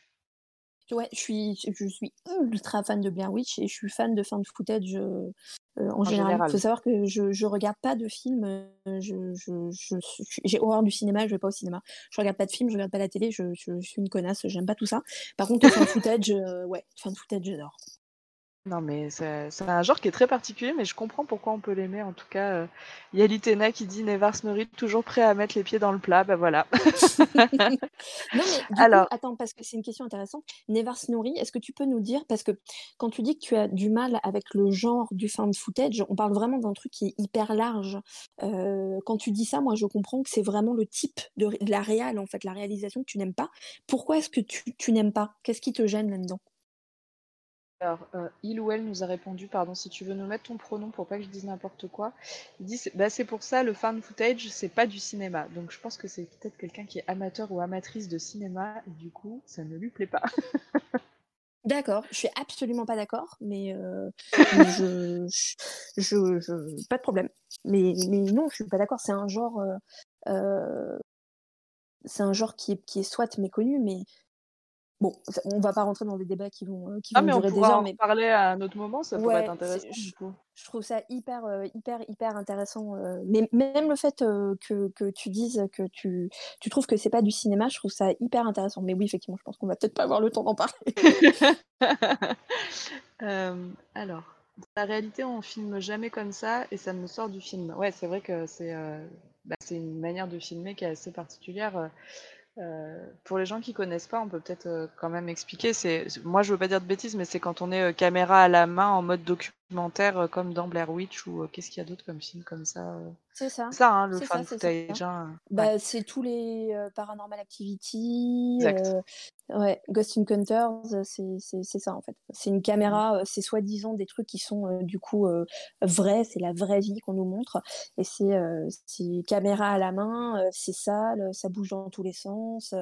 voilà, c'est pas soigné. Il y a des après effectivement Never Snorri, il y a des il y a des gros trous dans le scénario, mais parce que c'est censé montrer la vraie vie en fait. Donc un fin de footage, en l'occurrence par exemple, un fin de footage qui va dans un lieu hanté. Il y en, a quelques-uns effectivement, euh, t'es pas là pour expliquer euh, pourquoi le lieu il est hanté en fait. T'es là pour euh, faire flipper les gens. Donc, je, je, doute absolument pas que pour les passionnés de cinéma, parce que j'ai cru voir qu'il était passionné de cinéma, ça manque d'écriture, mais c'est fait pour en fait. C'est le principe du style en fait. Mmh. C'est vrai. Mais en tout cas, si, si, ce sujet vous intéresse, je vous ai mis euh, dans le chat le lien du podcast du coup de Vanessa qui s'appelle donc Who You Gonna Call euh, pour que vous alliez voir toutes les émissions, enfin toutes les oui toutes les émissions parce que c'est des trucs hyper intéressants euh, que, propose Vanessa et il y a une émission spéciale, un podcast spécial sur sur ce sujet du, du paranormal dans le cinéma où justement il est question de fan footage et c'est hyper intéressant donc je vous invite je vous invite pardon, à aller écouter ça. On a une question de Dark Rosalia qui dit La question que je me pose, c'est est-ce qu'il s'est vraiment passé quelque chose ou des fois c'est des canulars pour gagner du pognon Et si ça gagne, c'est qui qui donne l'argent Ceux qui viennent visiter ou c'est un organisme en particulier qui paye? Euh, alors, je ne sais pas si la question est en particulier pour Insdale House. moi, je, pense. que c'est pour. Euh, ouais, je. Eh, Dark Rosalia, est-ce que tu peux juste nous dire si c'est plutôt en général ce que ta question? Ou est-ce que c'est vraiment euh, spécifiquement sur la maison dont on parle? Parce que ce que disait River tout à l'heure, c'est que bah, effectivement, euh, surtout aux États-Unis, c'est beaucoup euh, des des pardon du, script quoi. C'est beaucoup de choses écrites et, très peu de véracité finalement. mais là, peut-être que si tu parles expressément de cette maison-là, en règle générale, nous dit Ah, en règle générale, oui. Donc tous les lieux un peu euh, réputés hantés qu'on peut euh, visiter euh, aux États-Unis. Je vais pas m'avancer en disant que tout est vrai parce que j'en sais rien, j'y suis pas allée. Je peux pas non plus dire que tout est faux pour les mêmes raisons. là, en l'occurrence, pour l'instant, les lieux dont on vient de parler, donc Waverly et Intel House, il faut savoir que je pense, j'ai pas vu de chiffres, mais je, pense vraiment que je peux vous garantir que l'argent qui est fait avec ces enquêtes, enfin avec oui les, ghost tours, etc., ne comble absolument pas l'argent que ça doit coûter. C'est-à-dire que Dan, euh, c'est un mec, euh, et Tina aussi, hein, c'est des gens qui sont euh, complètement normaux comme vous et moi, qui parfois ont même des métiers, et qui donc s'occupent de ces lieux bah, comme ils peuvent le week-end, qui ne vivent pas sur place. Donc ça veut dire que quand cette, par exemple, quand Dan a un petit peu d'argent parce qu'il a bien travaillé, et eh ben, il va falloir qu'il choisisse entre rénover la maison où il vit ou rénover la maison, rénover euh, House. C'est pas des. Je, l'ai déjà dit, mais je, le redis, à part sur des lieux qui sont vraiment énormes et dans lesquels il y a des événements tous les soirs, le paranormal, ça ne rapporte pas d'argent. Les tickets pour euh, les Ghost Tours, ça vaut rien du tout en fait. Hein. Ça vaut, surtout aux États-Unis, c'est plus cher en France, mais aux États-Unis, un ticket pour un Ghost Tour, euh, c'est 20 dollars quoi. Donc quand tu vois la, la, taille de la maison, admettons que euh, le mec il fasse allez, 4 Ghost Tours dans la journée le samedi parce que le reste du temps les gens n'y vont pas, il a, a, il a absolument pas assez d'argent pour ne serait-ce que entretenir le lieu. Donc de là à se faire de l'argent, euh, non. Très honnêtement, euh, ça m'étonnerait. Je pense à nouveau hein, que c'est le cas pour des lieux énormes. Euh, je pense par exemple au Stanley Hotel aux États-Unis, mais parce que l'hôtel est gigantesque. Mais sinon, ce qui est sûr, c'est que Tina et Dan, ils se font pas d'argent, ils en perdent. Ça, c'est sûr de sûr. Ouais, et puis je pense que pour la question des canulars, Dark Rosalia, tu m'arrêteras si, si je dis des bêtises River, mais c'est vrai que c'est difficile en fait euh, dans cette euh, dans ce domaine-là de bah, de prouver les choses. Hein. C'est d'ailleurs pour ça que River James continue d'enquêter pour euh, pour voir s'il y a des choses qu'on peut prouver. Et mais je c'est compliqué parce que je sais que même au château de Fougeray par exemple, il y a beaucoup de gens qui dénigrent un peu en disant que c'est le parc d'attractions au château de Fougeray, que c'est faux, que c'est des canulars et tout. Et en fait, c'est difficile de. Enfin, je veux pas me lancer dans ce débat-là parce que parce que c'est un débat compliqué, mais euh, je pense que, en tout cas, au Château Sougeray, moi, je pense que c'est pas des canulars, mais ça, c'est mon avis personnel. Euh, à vous d'avoir le vôtre, mais euh, pour ce qui est, à mon avis, des, enquêtes qu'on voit sur YouTube, à la télé, etc., aux États-Unis, c'est beaucoup plus impressionnant que ce qui se passe en France. Donc, ça paraît quand même un peu surprenant. Euh, après, dans ces maisons-là, je pense pas. Enfin, sur une Insdale House, en tout cas, euh, comme tu le dis, euh, si c'était pour se faire de l'argent, il ferait apparaître des trucs complètement fous, quoi. Parce que là, sinon, ça a peu d'intérêt, quoi. Exactement. Surtout que mmh, aux États-Unis, comme en France, les gens qui se déplacent comme ça dans des ghost tours ou pour des vraiment des ghost hunts, donc voilà, ils payent un ticket et ils vont rester quelques heures enquêter sur place avec des enquêteurs ou enquêtrices professionnelles. C'est souvent des passionnés. Donc mmh. c'est pas c'est très peu de gens qui viennent en famille pour je sais pas moi emmener le petit Kylian et la petite Karen en week-end se balader quelque part. C'est très souvent des habitués qui font tous les lieux en fait aux États-Unis. c'est des gens qui sont quand même relativement aguerris et qui donc vont être tout à fait capables de reconnaître mmh. un canular de pas un canular. et je l'ai déjà dit et je le répète, pour si, quand vous êtes sur place, vous, ou quand vous regardez par exemple un show, vous vous demandez si ce que vous regardez est, vrai, est-ce que c'est monté, est-ce que c'est du fake, est-ce que, est-ce que, etc. c'est très très simple. Je, l'ai déjà dit et je le, je le, redis. Dans le paranormal, on se fait chier, il ne se passe rien.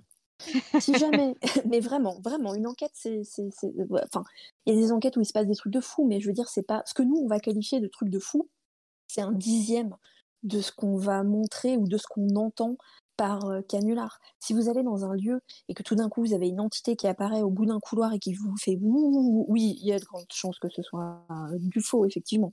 Mmh. Par contre, généralement, les gens qui vont dans ce genre de lieu, c'est quand même des gens qui savent un peu faire, faire la part des choses. À nouveau, je dis pas qu'il y a jamais de faux, j'en je, sais rien, puis je connais pas tous les lieux non plus. en l'occurrence, Waverly et Innsdale, c'est des lieux qui sont effougerés, c'est des lieux qui sont suffisamment actifs pour qu'il n'y ait pas besoin de faire du faux, en fait. C'est vraiment. Euh, et en, tout cas, en ce qui concerne Fougeray, je suis très au courant hein, des, des, des, des, rumeurs et des scandales qu'il y a eu autour du château, mais c'est aussi très souvent pour euh, attaquer Véro, euh, la propriétaire. Ça, c'est nul, hein, parce que ça sert à rien de. Si t'as envie d'attaquer Véro, attaque Véro, mais attaque pas le château. Enfin, c'est complètement ridicule.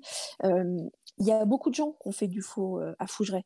Mais c'est pas Véro euh, qui a fait du faux, c'est le château qui a fait du faux. Donc il faut pas pointer le lieu en disant euh, ouais non mais c'est du mytho. Non, le mytho c'est la personne qui vous a montré des trucs. Effectivement à Fougères, il y en a des vidéos où j'ai regardé, j'ai fait non mais arrêtez de nous prendre pour des cons. Mais ça veut pas dire qu'il y a rien. Et en ce qui, enfin, je vais pas vous dire genre allez aux États-Unis, allez à Insdale House pour vous faire une idée. Mais par contre, je peux vous dire Si vous vous demandez si le château de Fougeray, c'est vrai ou pas, venez à un Ghost Hunt. On organise, que moi je travaille sur des Ghost Hunt euh, là-bas. D'ailleurs, il y a un- nous, on organise un Ghost Hunt à Fougeray dans une semaine. La semaine prochaine, je suis au château de Oui, Fougeray. j'ai vu, j'ai pas eu de place. je ne suis que Mais non, mais, tristesse. Oh. mais tu me demandes Oui, Bah, j'étais allez, bête. tes douille Bah écoute, Oui. quand même. Oui, Bah bon, voyons, écoute, on, pas, c'est pas verra comme si on se ça. parlait jamais. Oui, c'est vrai, je suis con, mais j'ai. Bon, bref. Bon, la prochaine fois, tu me demandes. Oui. Et, euh, et Fougeray, si vous avez un doute sur si c'est vrai ou pas, venez. Venez voir. Et je vous assure que quand vous repartirez, je vous dis pas que vous vous direz absolument genre ouais, les fantômes ça existe. Mais clairement, vous allez repartir en vous disant Je- j'ai pas très bien compris ce qui s'est passé. Qu'est-ce qui m'est arrivé déjà- voilà, je vais, je vais prendre du temps et puis je vais y réfléchir. Et c'est déjà un, un début. Yes, bah ouais, je pense que. bah, juste, euh, en fait, je pense. Abonnez-vous à la chaîne euh, La Nuit du Chasseur. Juste faites ça. Et voilà, vous allez comprendre pourquoi on vous dit tout ça. Euh, je tease. Euh, du coup, il y a, il y a une petite euh, discussion dans le chat intéressante sur, sur les fan footage. River, je sais pas si, si tu as le chat en dessous de, enfin sous les yeux, Oui, oui. parce qu'il y a Momonette qui nous parle aussi de Rec, le Mm. film Rec, Ouais. qui dit que, que ça lui a mis des frissons quand même sur l'angoisse et tout ça, le, voilà, ce, ce- ce style de cinéma-là, euh, qui dit on a besoin de cette adrénaline et de ce ressenti, et ce ressenti fait partie de cette branche cinématographique. Et donc Nevar Snorri qui lui répond la, saga Rec est assez cool, la force c'est qu'il y a de vrais metteurs en scène derrière qui offrent de vraies idées. Et après, les teasers, les teasers avec le public étaient abusés. Ouais, alors ça, tu en as parlé, River, euh, lorsque Ouais. vous avez fait le podcast justement sur les fameux teasers. Où, je crois que c'est dans Paranormal Activity où en fait on voyait les gens dans le cinéma, on a cru qu'ils allaient euh, mourir Ouais. de peur euh, sur place, quoi. Ouais, Paranormal Activity, le premier, il n'y a, même- il y a pas eu de teaser avec des images du film, c'était ça le teaser. C'était une caméra C'est qui ça. filmait euh, une séance test. Euh, Bon, moi, Paranormal Activity, euh, le 1, je l'adore. Euh, je suis une grosse fan du 3 aussi. Les autres, euh, bah, ils me font rire. Euh, Rec, euh, j'ai pas aimé du tout, mais parce que c'est trop gros, justement, par rapport à ce que disait Never Snorri. Par exemple, la grosse différence entre Rec et c'est pas pour le plaisir de, le- de le reciter, mais c'était un des premiers. Et Blair Witch, euh, il y a effectivement un côté dans Rec où, euh, bon, il y a un moment, c'est trop gros, en fait. Euh, C'est-à-dire que Blair Witch, en fait, c'est pareil. hein, si vous regardez, il se passe rien, en fait. On voit des gens courir dans une forêt, on voit des dents dans un bout de chemise, un bout de chemise. Enfin, il, il se passe rien du tout dans Blair Witch. C'est mal filmé, c'est mal cadré, c'est mal joué. Enfin, c'est Bah, C'est ce qui est, est mauvais. suggéré qui te fait peur, en fait. Voilà, et exactement. Et c'est pareil, effectivement, là où je vais être d'accord avec Never Snorri, c'est que, bah ouais, les fan footage, oups, c'est vraiment trop. Bon, pff, moi aussi, ça, me- ça, ça me gonfle. Mais on les regarde pas pareil que quand on. On, on sait ce qu'on va regarder. Quand on va regarder Rec, effectivement, on est là pour euh, se faire peur, entre guillemets. On n'est pas là vraiment pour se questionner sur le paranormal. Donc euh, Mhm. finalement, ça, ça, ça, ça joue le, Ça fait le taf, truc. quoi. Ouais, carrément. Mm. Mais euh, c'est vrai que là, je, je vois euh, Nevar qui disait justement ce qui me dérange dans la réalisation de ce style et qui me sort du film, euh, ça m'empêche d'avoir peur. C'est c'est ce que tu dis en fait, c'est qu'effectivement. Alors moi, je sais que justement, je trouve ça intéressant comme manière de filmer parce que, mais je pense que c'est dû à, à ma personne. Je pense que ce que je m'imagine fait bien plus peur que ce qui pourrait être montré sur l'écran. Et donc, je pense que moi, c'est là où ils arrivent à m'avoir euh, là-dessus c'est que vu que c'est suggéré, ce que l'image mentale que moi je me fais du truc horrible qui doit être à côté, qui fait du bruit là, ben c'est encore pire que ce qu'on aurait pu me montrer à l'écran. Donc je pense que Ah, ça dépend vraiment de comment tu comment tu regardes le film et comment tu, tu perçois les choses. Mais, euh, mais c'est intéressant euh, du coup de. Puis ce côté, euh, oui, je crois que c'est toi qui en parlais, River, dans le, dans le podcast, en disant que la com a été folle aussi sur, sur Blair Witch, où on a vraiment fait croire que c'était, un film qui avait été retrouvé, que les gens étaient morts, enfin que la com a été folle. Et, ce que vous dites, c'est qu'à l'époque, il n'y avait pas Internet et on pouvait pas voir que c'était du fake et tout. Et donc il y a beaucoup de gens qui ont pensé qu'effectivement c'était vraiment une cassette qui avait été retrouvée dans la forêt. Enfin, donc là, je pense que maintenant qu'on sait, euh, forcément, ça, ça a perdu un peu de sa superbe, mais Oui, c'était voilà, le je pense premier, que. donc euh, ouais, Ouais. il y avait, il y avait peu de, il y avait peu de façons de, de trouver des, des informations. Et comme tu dis, ils avaient fait très bien le truc. euh, ouais, j'en avais parlé dans le podcast. Ils avaient sorti juste après le film un livre de, c'est le dossier Blair Witch qui du coup va avec le film, livre qui est génial et qui vraiment est monté comme une enquête autour de, de cette histoire. Alors il y a des, il y a des faux, comment on appelle ça, des, des faux interrogatoires de police. il y a C'est des, ça il y a des, ouais, mais ça, mais c'est génial parce Génial. effectivement, bah ouais, il y, y avait pas Internet quoi, donc Blair Witch quand il est sorti, on, on y a tous et toutes. moi j'y ai pas cru quand j'ai regardé, je me suis pas dit c'est un vrai film. J'ai compris tout de suite que c'était pas un vrai film, mais il y, avait vraiment un truc euh, hyper bien organisé. Et par contre, pour revenir sur ce que tu disais juste avant, moi c'est pareil, c'est-à-dire qu'un fan footage, plus il est mal filmé et moins on m'en montre. Euh, p- plus je vais être euh, à fond dedans. Euh, un, un de mes autres fins de footage euh, préférés, et je crois qu'il est quasiment au même niveau que Blair Witch, c'est un fin de footage qui s'appelle Willow Creek et qui est pas du tout sur les fantômes, qui est sur euh, les Bigfoot. Et, euh, dans, parlé, ouais. ouais, et dans Willow Creek, il y a un plan euh, qui dure, un plan non coupé qui dure, je crois, 9 minutes ou 10 minutes, où c'est euh, une caméra qui est posée et on voit euh, les deux personnes, les deux protagonistes du film qui sont dans une tente la nuit et il se passe des trucs autour d'eux, il y a des bruits, etc. Mais Quelle je me suis fait dessus. Tu Mais vraiment, mais la première fois que je l'ai regardé, c'était il y a moins d'un an, hein, donc j'étais quand même un petit peu aguerrie, quoi. J'étais pas non plus newbie. Euh, je me suis cachée derrière Laetitia pendant cette séquence. C'était horrible et on ne voit rien. C'est deux personnes qui sont assises dans une tente. Enfin, euh, il se passe rien. Ouais, mais c'est ton et- cerveau qui fait le taf, quoi. C'est génial. C'est génial. J'ai envie de le regarder. Je vais le regarder après, je crois. J'en étais sûre. Dès que, eh, Creek, dès que, j'en parle, j'ai envie de le regarder. Il est génial ce film. Il faut que je le regarde parce que t'en parles tellement bien que j'ai trop envie de voir ça. Et je vois qu'il y a July qui est arrivé dans le chat. Coucou July, bonsoir à toi. Qui, euh, qui est souvent sur, euh, sur nos lives et sur les tiens, euh, River. Il y a Gléma qui dit En gros, Dark Rosalia, si tu vois des gens sur YouTube se faire une raclette avec des esprits, c'est un fake. Tout à fait. Et ça, je le dis tout le temps. Et quand, quand vous voyez toutes les vidéos sur YouTube où c'est euh, paranormal, euh, caught on camera, mon Dieu, it's incredible, machin blabla, quand vous voyez une caméra qui est pile poil bien posée pour filmer un phénomène, c'est que c'est du faux. En enquête, on a beau avoir 12 millions de caméras qu'on pose partout, on essaye de réfléchir, etc. Elles sont jamais au bon endroit. C'est toujours, toujours comme ça. Dès qu'on filme un phénomène, on va filmer l'ombre du phénomène, ou il va y avoir un tout petit truc dans le coin euh, en bas à droite, mais jamais le phénomène il est Mhm. bien cadré au milieu. hein, Ça, ça, ça n'arrive pas, ça. Et ou juste au moment où tu coupes la caméra aussi, ça, ça arrive souvent. voilà. Ça. Tu Exa- te ouais, dis, bah alors ils le font tout le exprès. temps. ouais. Ouais. Tout le temps, tout le temps. Euh, Il y a Never Snorri qui dit ça fonctionne quand la caméra bouge pas, c'est ce qui marche dans Paranormal Activity, mais quand quelqu'un prend la caméra, trois petits points. Donc ouais, effectivement, il y a, y ce style-là.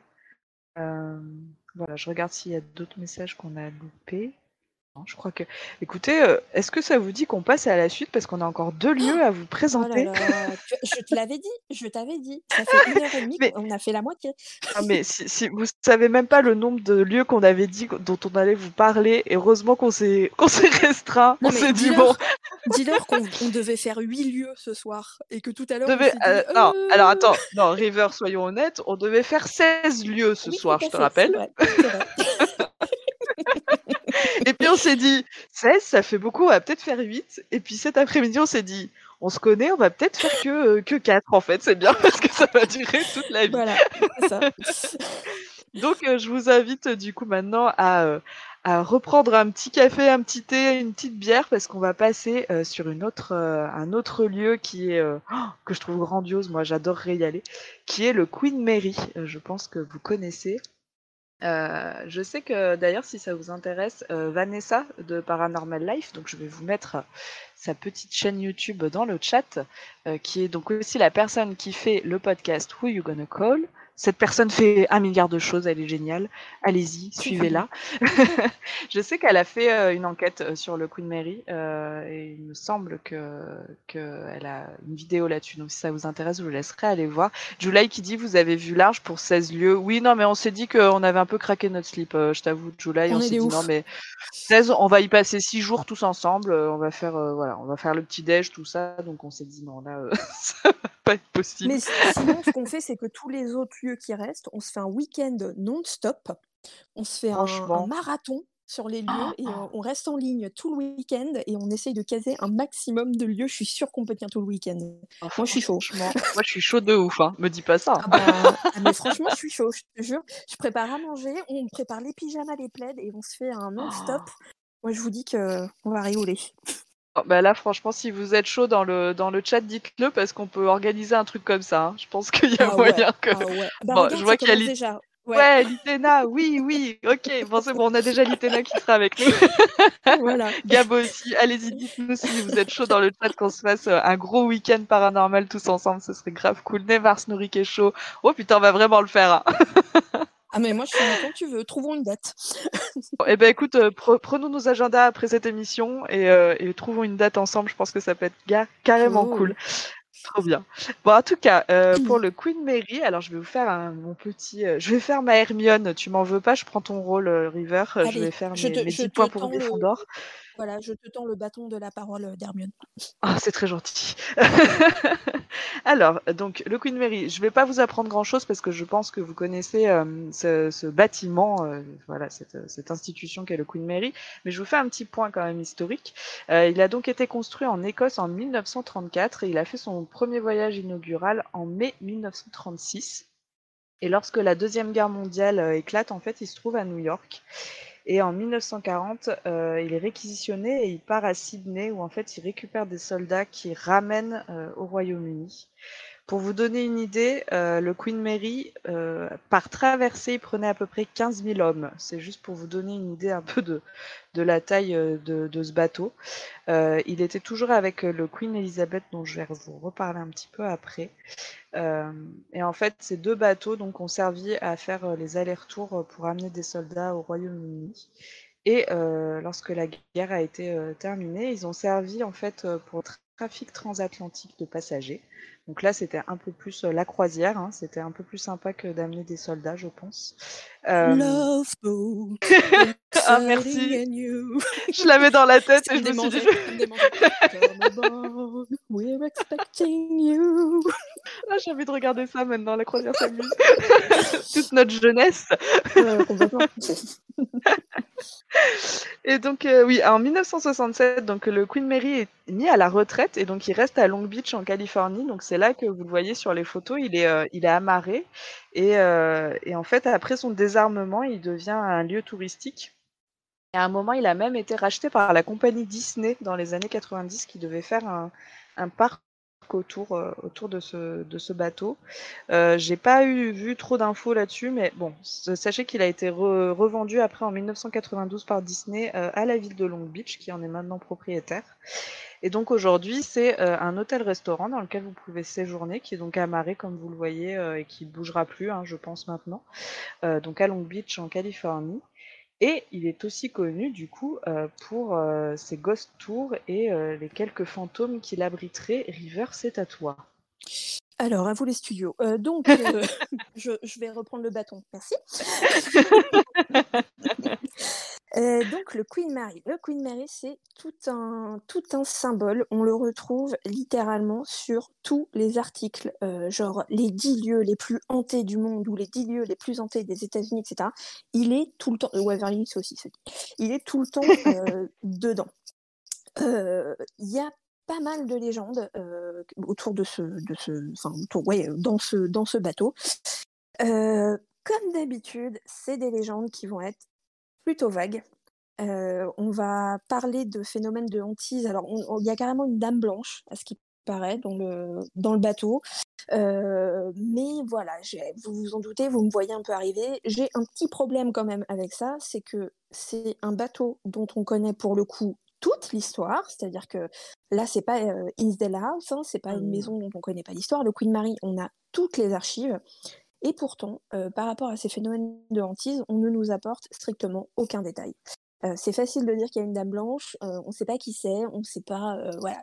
Bon, moi j'ai un peu du mal avec, on va dire, vraiment les légendes qui vont être reprises vraiment dans tous les, tous les épisodes, etc. Mais, comme d'habitude, je ne doute absolument pas que ce lieu soit très très euh, hantée. Euh, donc je vous ai parlé de la Dame Blanche, on ne sait pas qui c'est, on ne sait pas où elle est, on ne sait pas pourquoi elle est là, mais qui entrait euh, le bateau. Euh, on parle également de, de- d'un fantôme d'un petit enfant, hein, encore un peu comme le Timmy à Waverly qui entrait la piscine. Parce que bah, faut savoir que le Queen Mary, comme beaucoup de, de, de bateaux comme ça immenses qui a servi un petit peu pour des croisières de luxe, etc. À un moment, il y avait une piscine qui se trouve pas dans les sous-sols, mais dans, dans, la, dans la cale en fait euh, du bateau, euh, qui du coup a été vidée. Hein, maintenant, c'est juste une pièce euh, avec euh, un bassin euh, vide. Et il y, y aurait, a priori, euh, le fantôme d'un enfant qui euh, entrait les lieux. Euh, moi, j'avais vu un épisode de Ghost Hunters qui était euh, intéressant si on part du principe que ce qu'ils ont montré est vrai, mais on va quand même le mettre entre grosses, euh, hein, gros guillemets, euh, où euh, dans cette piscine, ils avaient soi-disant eu une communication avec euh, donc euh, cette entité de petit enfant et ils avaient eu cette communication grâce à des lampes. Euh, les Américains adorent utiliser des, des lampes torches euh, quand ils enquêtent. Nous, on le fait aussi, mais je, je crois qu'on est les seuls en France à le faire. C'est pas une technique que les Français aiment utiliser, mais nous, on aime bien. C'est intéressant d'ailleurs comme technique, je trouve. Alors, c'est je- hyper intéressant. non, mais carrément, mais t'as raison, parce que justement, ça va m'amener euh, à ce que je voulais expliquer. Euh, c'est très intéressant, mais ça dépend comment tu l'utilises. Nous, on l'utilise euh, de la façon la plus simple qui soit, c'est-à-dire qu'on va prendre une lampe torche normale sur laquelle on va ne faire aucune manipulation. On va la, la, la- l'allumer, la poser, se reculer et essayer, voilà, de dire euh, euh, s'il y a une entité qui est là, est-ce que vous pouvez essayer de puiser l'énergie de la lampe, etc. Vous allez voir, elle va s'éteindre, machin, machin. Bien évidemment, les résultats sont hyper rares. Ça nous est arrivé quand même d'avoir des résultats euh, qu'on peut pas qualifier absolument de, de, de, de paranormaux. C'est pas possible. C'est pas une lampe qui s'éteint. C'est pas un fantôme qui vient te dire euh, j'éteins la lampe, mais qui sont quand même intéressants. Euh, ceux qu'on a quelquefois montrés dans des épisodes, c'est parce qu'on a pu confirmer que cette lampe qui s'éteignait ou s'allumait seule pendant qu'on faisait donc une séance de provoque fonctionnait très bien quand on ne faisait pas de provoque. C'est le seul moment où on se dit ok, donc ça veut dire que la lampe n'est pas défectueuse. Donc effectivement, s'il s'est passé quelque chose, pourquoi pas Ça peut être paranormal. Les Américains font pas ça du tout. Eux, quand ils utilisent une lampe euh, pour euh, euh, communiquer avec des entités, ce qu'ils font, c'est que ils dévissent un petit peu la lampe de façon à ce que la pile touche à peine le, le ressort, enfin le mécanisme de la lampe. Et ils vont nous expliquer que c'est parce que les fantômes n'ont pas beaucoup d'énergie et que donc en gros il faut leur faciliter le travail. Là où ça pose problème, euh, cette euh, technique, c'est qu'on sait tous et toutes que l'air est conducteur, euh, et par conséquent, quand ils dévissent cette lampe, ils font entrer de l'air. Ça peut du coup provoquer le fait que la lampe s'allume. C'est un petit test qu'on peut tous et toutes faire chez soi si on a une lampe, une petite lampe de poche, une lampe torche. Si vous la dévissez pour que vraiment le contact entre la pile et la lampe soit à peine, il faut que ça se frôle. Si vous la posez sur une table, elle va finir par s'allumer de toute façon à un moment. Et c'est pas un fantôme, c'est l'air, en fait, tout simplement, qui va entrer dans la lampe et qui va faire, qui, va, être conductrice pour l'énergie, et la lampe va s'allumer. Donc bon, ça c'est à prendre un peu avec des pincettes. Mais sur le Queen Mary, il y a aussi une légende qui est encore très ciblée, très très très localisée, pardon. Euh, c'est une entité qui entrait une des chambres, qui est la chambre B340. Donc, on revient un peu sur ce que je disais dans Waverly Hills, c'est-à-dire que quand on te raconte une légende avec un fantôme qui hanterait un lieu qu'on peut nommer, c'est-à-dire euh, tout à l'heure c'était la chambre 509, je crois, et là c'est donc la chambre B340. Ça marche vachement en fait auprès des gens parce que du coup euh, ah, c'est le le fantôme de la chambre euh, B340. Euh, dans cette chambre, les phénomènes qui sont rapportés, ce seraient des tocs euh, à la porte au milieu de la nuit, les lumières de la salle de bain qui s'allumeraient et s'éteigneraient euh, tout seuls, euh, et soi-disant que lorsque vous dormez dans cette chambre, il y a des entités un petit peu farceurs, farceuses, qui viennent tirer les couvertures. Il y a eu un espèce de scandale avec ce phénomène, qui est que lorsque Ghost Hunters est venu tourner son premier épisode là-bas, les gens qui s'occupent, faut savoir qu'au Queen Mary, c'est un lieu qui joue tellement sur euh, le- les phénomènes de hantise, etc., qu'il y a une personne qui travaille là-bas qui est, euh, qui ne s'occupe que de ça. que des événements autour du paranormal au Queen Mary, c'est son boulot à temps plein. et en fait, donc cette personne accueille l'équipe de Ghost Hunters. Excuse-moi, Satan. Excusez-moi, j'ai mon petit chat qui essaye de tirer le, câble de mes écouteurs. Alors moi, j'adore si les gens. Les gens savent pas que Satan est ton petit chat. C'est excuse-moi Satan, ça te ferait chier de me laisser tranquille pendant une émission? Oui, c'est un peu ça. je, je n'ai pas demandé à être maudite sur 14 générations. Voilà.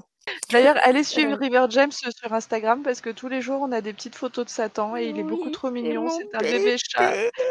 Il est tellement mignon. il a quand même, euh, je, le balance, hein, c'est pas grave. Il a quand même chié sous le lit à 7h du mat ce matin, donc ça c'était un peu moins cool. Ah, ouais. Ouais, bon, bah, il s'appelle Satan en même temps, tu t'attendais à quoi? Euh, Qu'est-ce que je disais? Oui, donc la chambre B340 et euh, le scandale qu'il y a eu. Euh, quand euh, Ghost Hunters se pointent sur le Queen Mary pour faire euh, leur première enquête, ils sont donc accueillis par cette personne qui va leur raconter un peu les phénomènes qui se passent dans le bateau. Bien évidemment, cette personne les amène dans la chambre B340 et leur dit, eh ben, on dit qu'il y a des entités qui tirent les couvertures. Du coup, bien évidemment, Ghost Hunters, bah, ils font ce que tout, le monde ferait. Ils vont poser une caméra qui va être, qui va enregistrer. eux, ils vont te dire toute la nuit, mais en fait, les épisodes sont tournés sur une semaine, donc bon, le, lit. Et bingo, bien évidemment, il filme la couverture qui, au milieu de la nuit, semble tirer, euh, qui, sort en fait du lit toute seule, genre pim pim pim, comme si quelqu'un la tirait.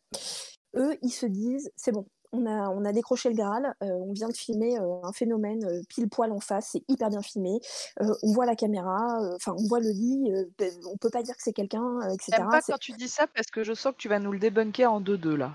Ils l'ont, ils l'ont auto-débunké. Ah, eux-mêmes débunké. mais c'est assez rigolo parce qu'eux-mêmes font du faux, mais ils vont dire aux gens, euh, bon bref.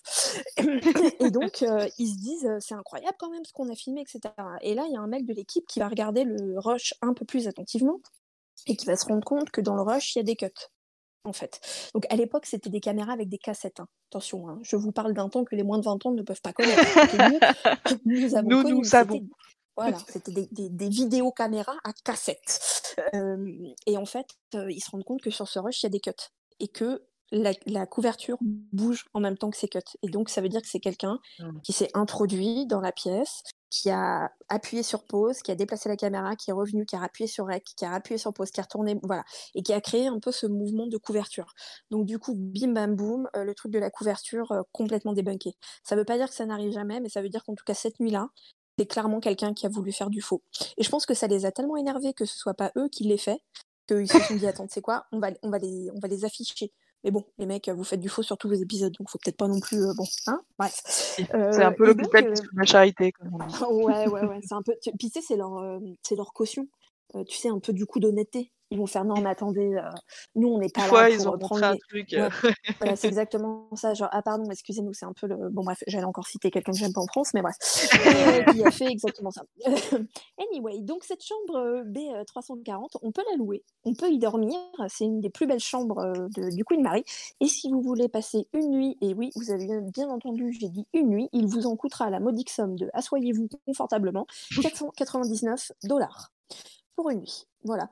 Et lorsque vous louez, bon, rien du tout, c'est mon, c'est mon pourboire que je laisse quand je vais prendre un café dans ma cuisine parce que je suis agoraphobe et que je vais pas dans les cafés. Voilà. je m'auto-laisse un, pourboire de 499 dollars. euh, et, cette chambre B340, euh, quand vous la louez, et bah, sur le lit, ils, vous mettent, l'équipe du Queen Marie euh, vous dépose sur le lit déjà un coffret euh, dans lesquels il y a des outils de spiritisme. Donc vous avez euh, une planche Ouija, une boule de cristal, euh, des tarots.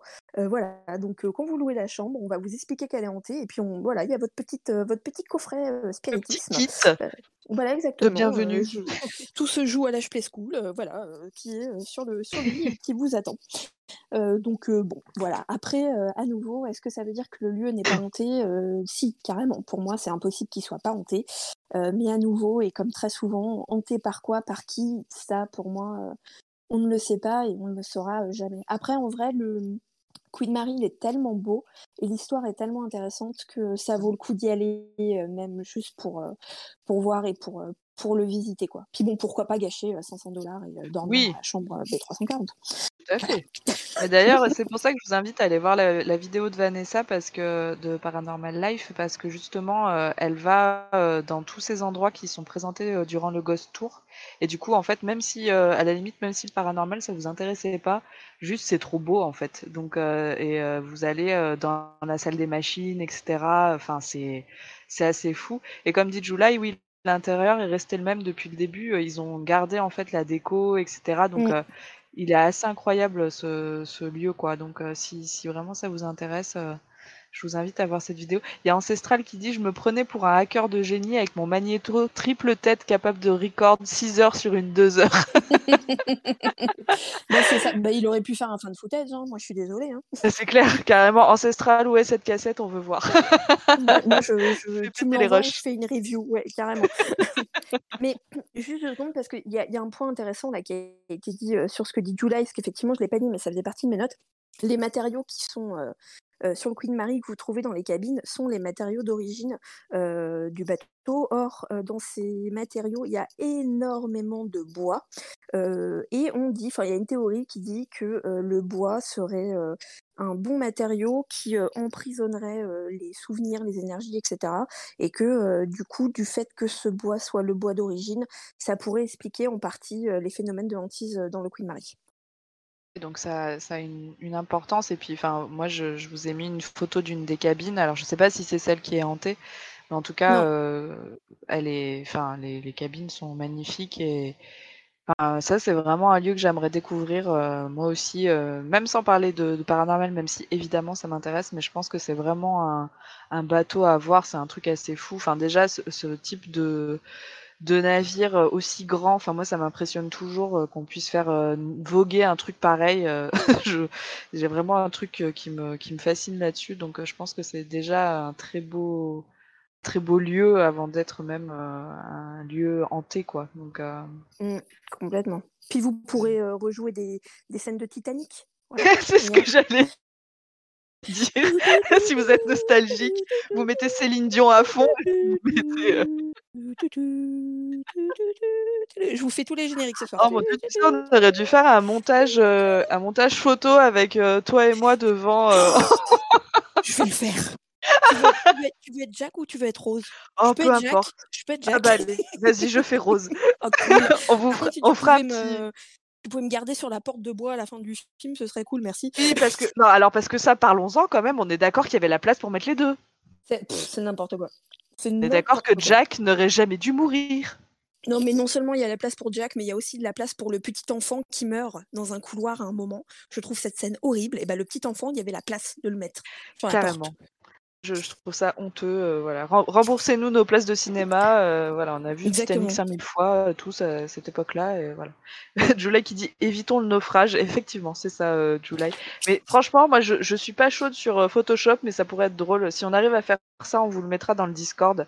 euh, Oh, bah oui. pour que vous Wa- puissiez- Watch me, en watch me profiter. le faire demain euh, quand j'aurai 5 minutes de libre? J'ai grand hâte de voir ça.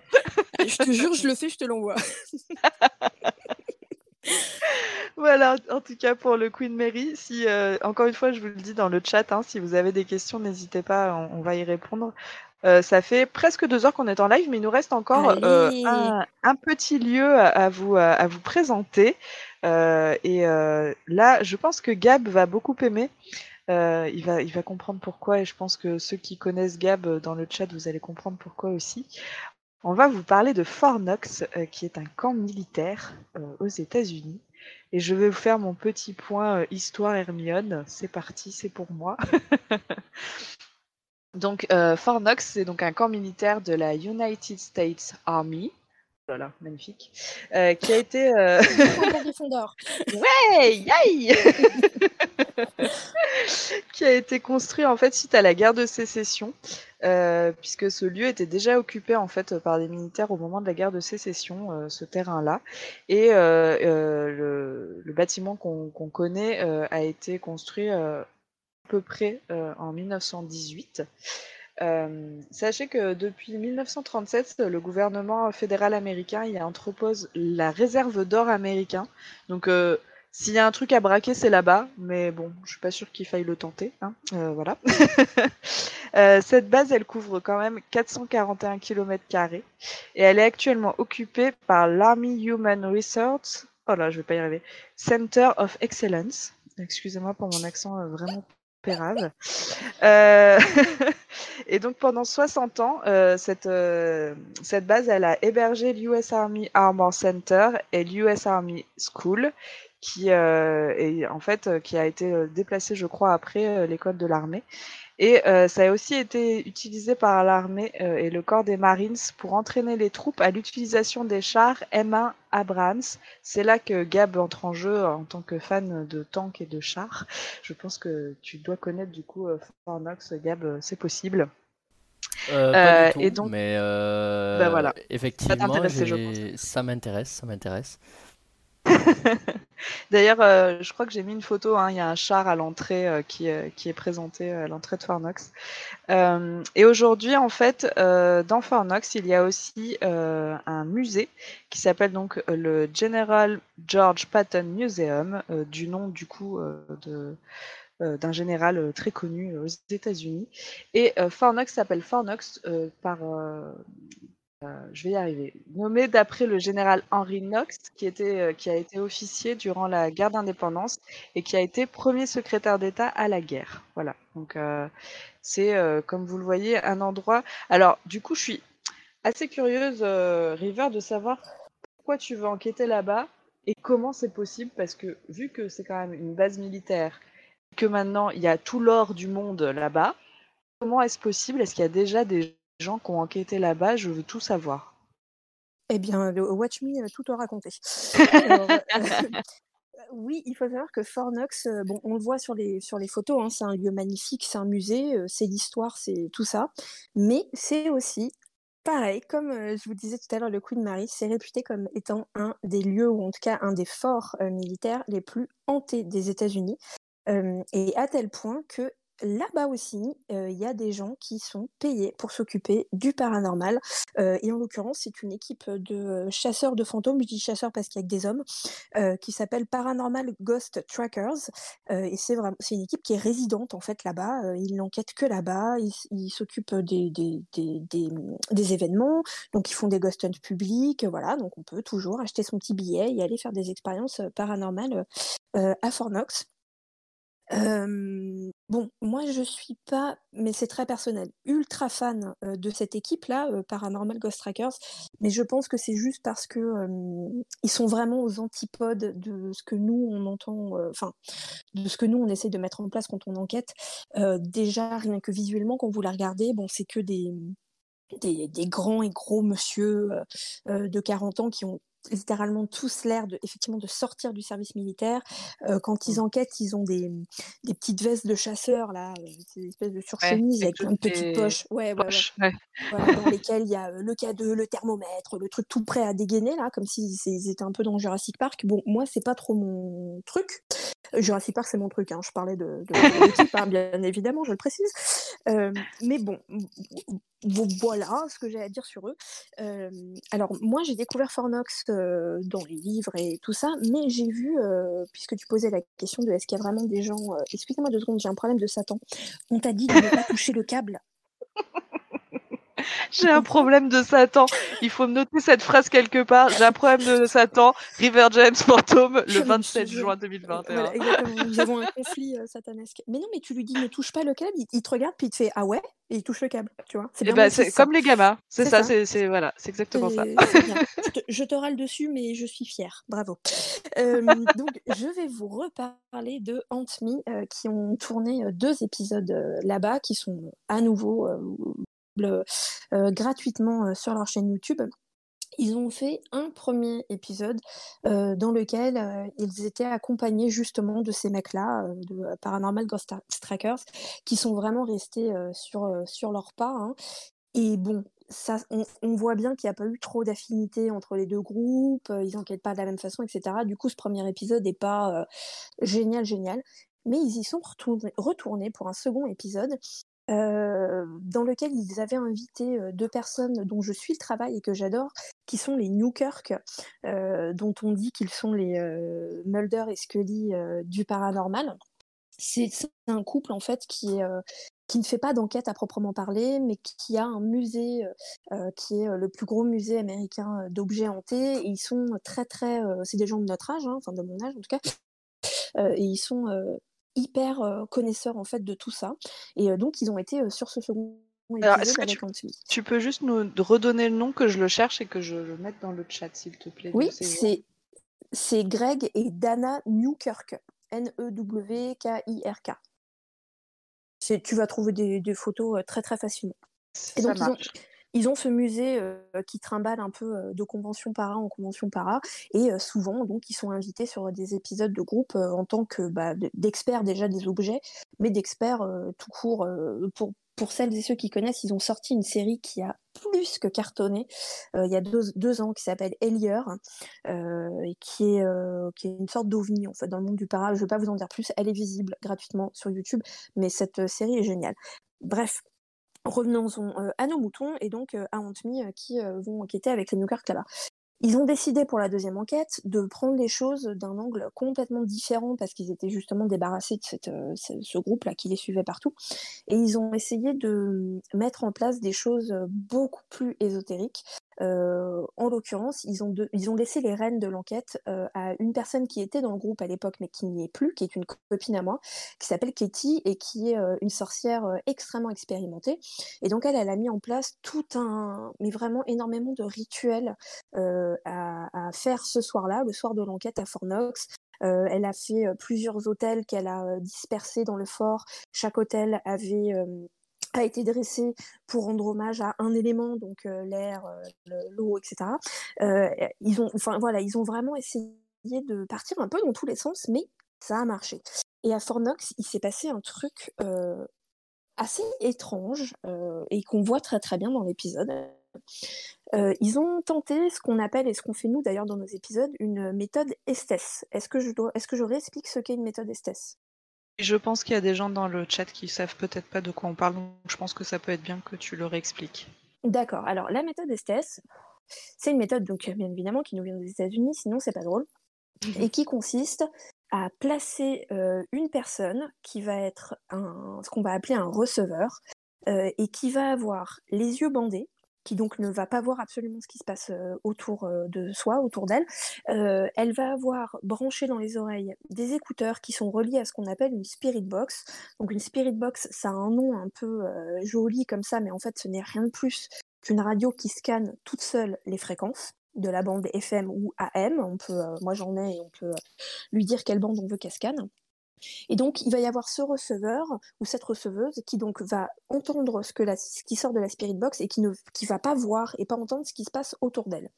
Et face à elle, on va avoir euh, quelqu'un ou plusieurs personnes qui va tenter une séance de provoque, qui donc va poser des questions à voix haute et qui va encourager les entités du lieu à répondre à leurs questions par le biais de la spirit box et donc d'aller répondre aux personnes qui ont les écouteurs sur les oreilles.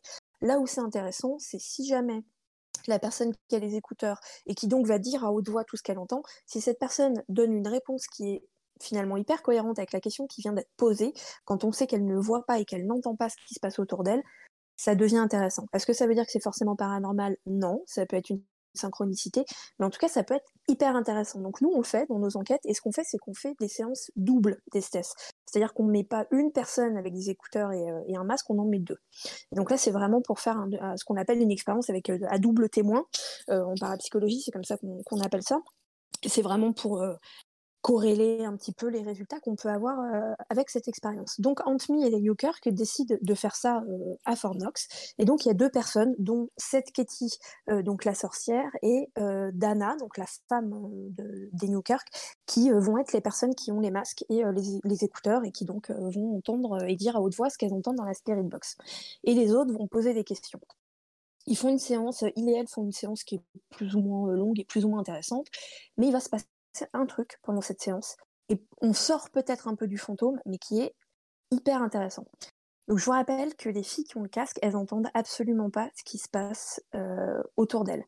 les gens qui posent des questions vont à un moment poser des questions en disant mais qui hante ce fort? Qui est là? Est-ce qu'on peut savoir qui vous êtes? Donnez-nous des noms ou quoi que ce Une des filles, je crois que c'est Katie, qui a les écouteurs, se met à dire up, look up, genre regardez en haut, levez la tête en fait. Et en fait, à ce moment-là, et on le voit dans l'épisode, on le voit très très bien, du coup, les gens qui sont autour lèvent la tête. Et c'est malheureusement, ce n'est pas filmé parce que bah, les caméras n'étaient pas pointées vers le ciel. Mais en fait, on les voit regarder euh, en l'air, un peu incrédule, genre bah, pourquoi, pourquoi on, nous dit de regarder en haut? Et là, on les voit tous s'exclamer, mais vraiment limite trébucher par terre, en disant mais c'est quoi ce truc, c'était quoi, c'était quoi? Mais même l'équipe technique, hein, euh, ils en lâchent limite les caméras, hein, tout le monde est là, genre mais c'était quoi ce truc de fou? Et tout.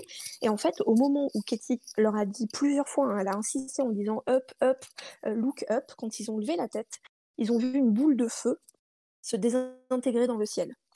Donc ça n'a pas été filmé, mais honnêtement, moi qui suis vraiment euh, à rechercher les fakes, quand je regarde quelque chose, je suis même euh, limite insupportable parce que je ne crois en rien et que euh, dès qu'il y a un truc, je suis là, ouais, c'est du faux. Là, on voit bien que leur réaction, c'est vrai. C'est-à-dire que vraiment, je pense qu'ils ont levé la tête et ils ont tous vu à ce moment-là cette boule de fin. C'est quand même un phénomène incroyable. On peut voir des choses étranges dans le ciel, mais très souvent c'est des satellites, c'est des voilà, c'est des avions, on va confondre, etc. Là, ils ont réellement vu une boule de feu euh, ils l'ont vu pendant 4 euh, secondes euh, traverser le ciel et tout d'un coup elle s'est désintégrée. Et ça veut pas dire que Fort Knox est hanté, mais ça veut dire en tout cas qu'à ce moment-là, il s'est passé quand même quelque chose de d'intéressant et d'incroyable. Parce que qu'on entende moi j'ai l'habitude de m'en servir hein, des spirit box. Donc les, quand les fréquences sont scannées elles sont scannées assez rapidement. Et en fait on entend rarement un mot. C'est-à-dire que très souvent ça va être des et oh, hmm, ah, on, on va pas vraiment avoir des mots ou des phrases. Et hum, là, la personne a quand même entendu euh, lever la tête, regarder en l'air. Et quand ils ont regardé en l'air, effectivement, il y a eu ce phénomène euh, dans le ciel. Alors, c'est peut-être pas du fantôme, on est, ça se trouve, on est plus sur euh, de l'ovni ou des choses un peu plus, voilà, qui s'éloignent un petit peu de y a-t-il une vie après la mort? Mais en tout cas, pour moi, ça reste hyper intéressant. Après, dans les phénomènes récurrents qu'il y a à Fornox, il y a un autre phénomène, mais que je vais cette fois-ci mettre vraiment entre guillemets parce que c'est c'est Paranormal Ghost Trackers qui qui nous explique ça. Ils nous disent que euh, dans le fort, il y a une entité d'une petite fille qui s'appellerait Elisabeth. Je vous le donne en mille à nouveau. On ne sait pas pourquoi est-ce qu'ils l'appellent Elisabeth. Ils n'ont pas de date, ils n'ont aucun fait historique pour euh, appuyer le fait qu'il y ait une enfant qui s'appelle Elisabeth. Alors qu'à nouveau, Fornox, on connaît quand même très très bien l'histoire. Il y a des grosses archives. On ne sait pas qui est euh, cet enfant. Et ils disent que, en fait, au fur et à mesure de leurs enquêtes sur place, ils ont créé un lien d'amitié, euh, avec cette Elisabeth et que euh, ils arrivent à lui demander d'aller déclencher des appareils euh, sur commande. Donc en fait, ils vont mettre plusieurs appareils dans une une pièce. Donc ça peut être un détecteur EMF, un, voilà, j'en sais rien, enfin plein plein de petits appareils comme ça. Et ils disent allez, Elisabeth, va va déclencher l'appareil. Donc hop, l'appareil va s'allumer. Puis après, ils lui font, euh, va, là, va déclencher cet autre appareil, allez, va courir euh, déclencher l'autre appareil, et hop, je vous le donne en mille, l'autre appareil se déclenche. Donc voilà, eux partent du principe que euh, c'est une entité qui s'appellerait Elisabeth.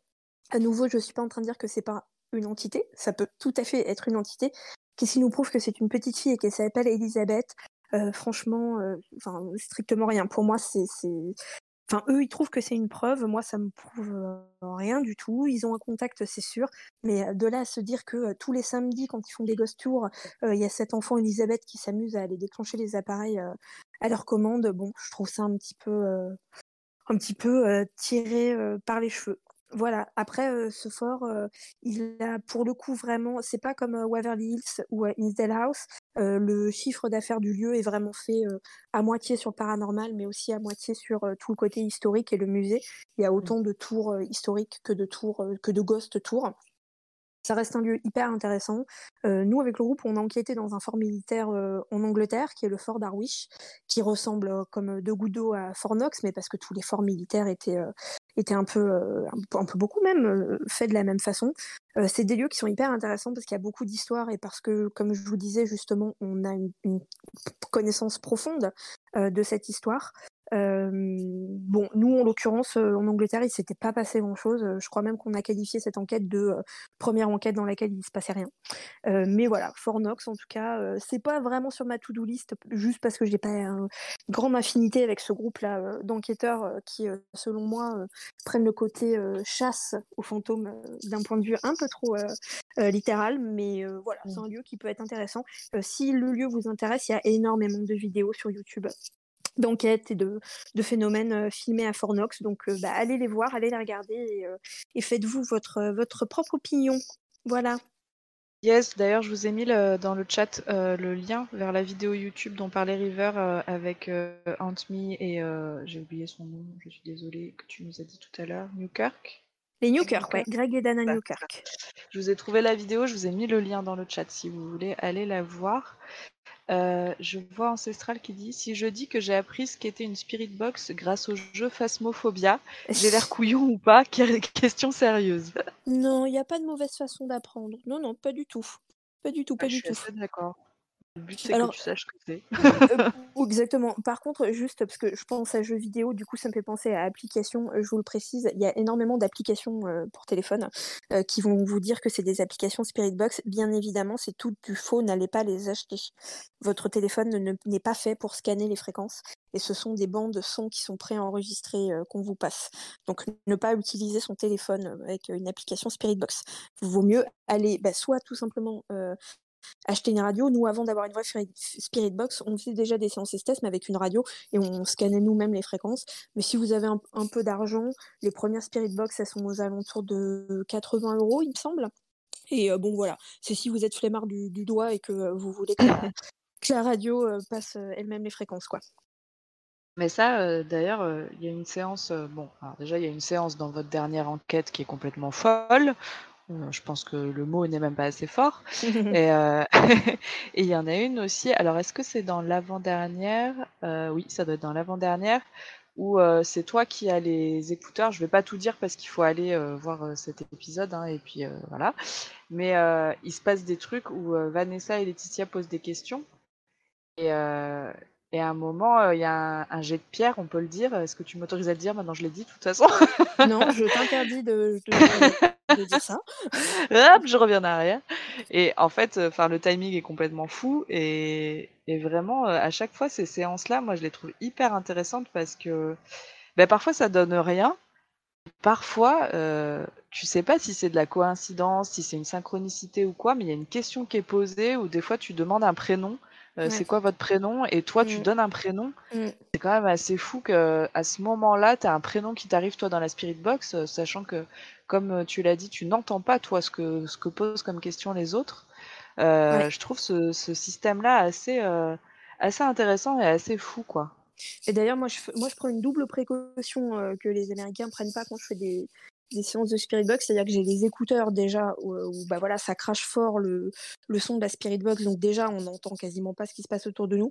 Mais moi, par-dessus, et c'est ça, enfin vous voyez, j'ai toujours un gros casque sur les oreilles quand je fais euh, une méthode esthèse, par-dessus j'ai un casque anti-bruit. Donc euh, du coup mmh. j'entends vraiment, mais, mais rien du tout de ce qui se passe autour de moi. Hein. Donc euh, quand les filles disent est-ce qu'on peut avoir un prénom et je sors un prénom, vraiment, je, vous jure sur les cendres de ma mère, je n'ai pas entendu ce qu'elles disent, vraiment. Mmh.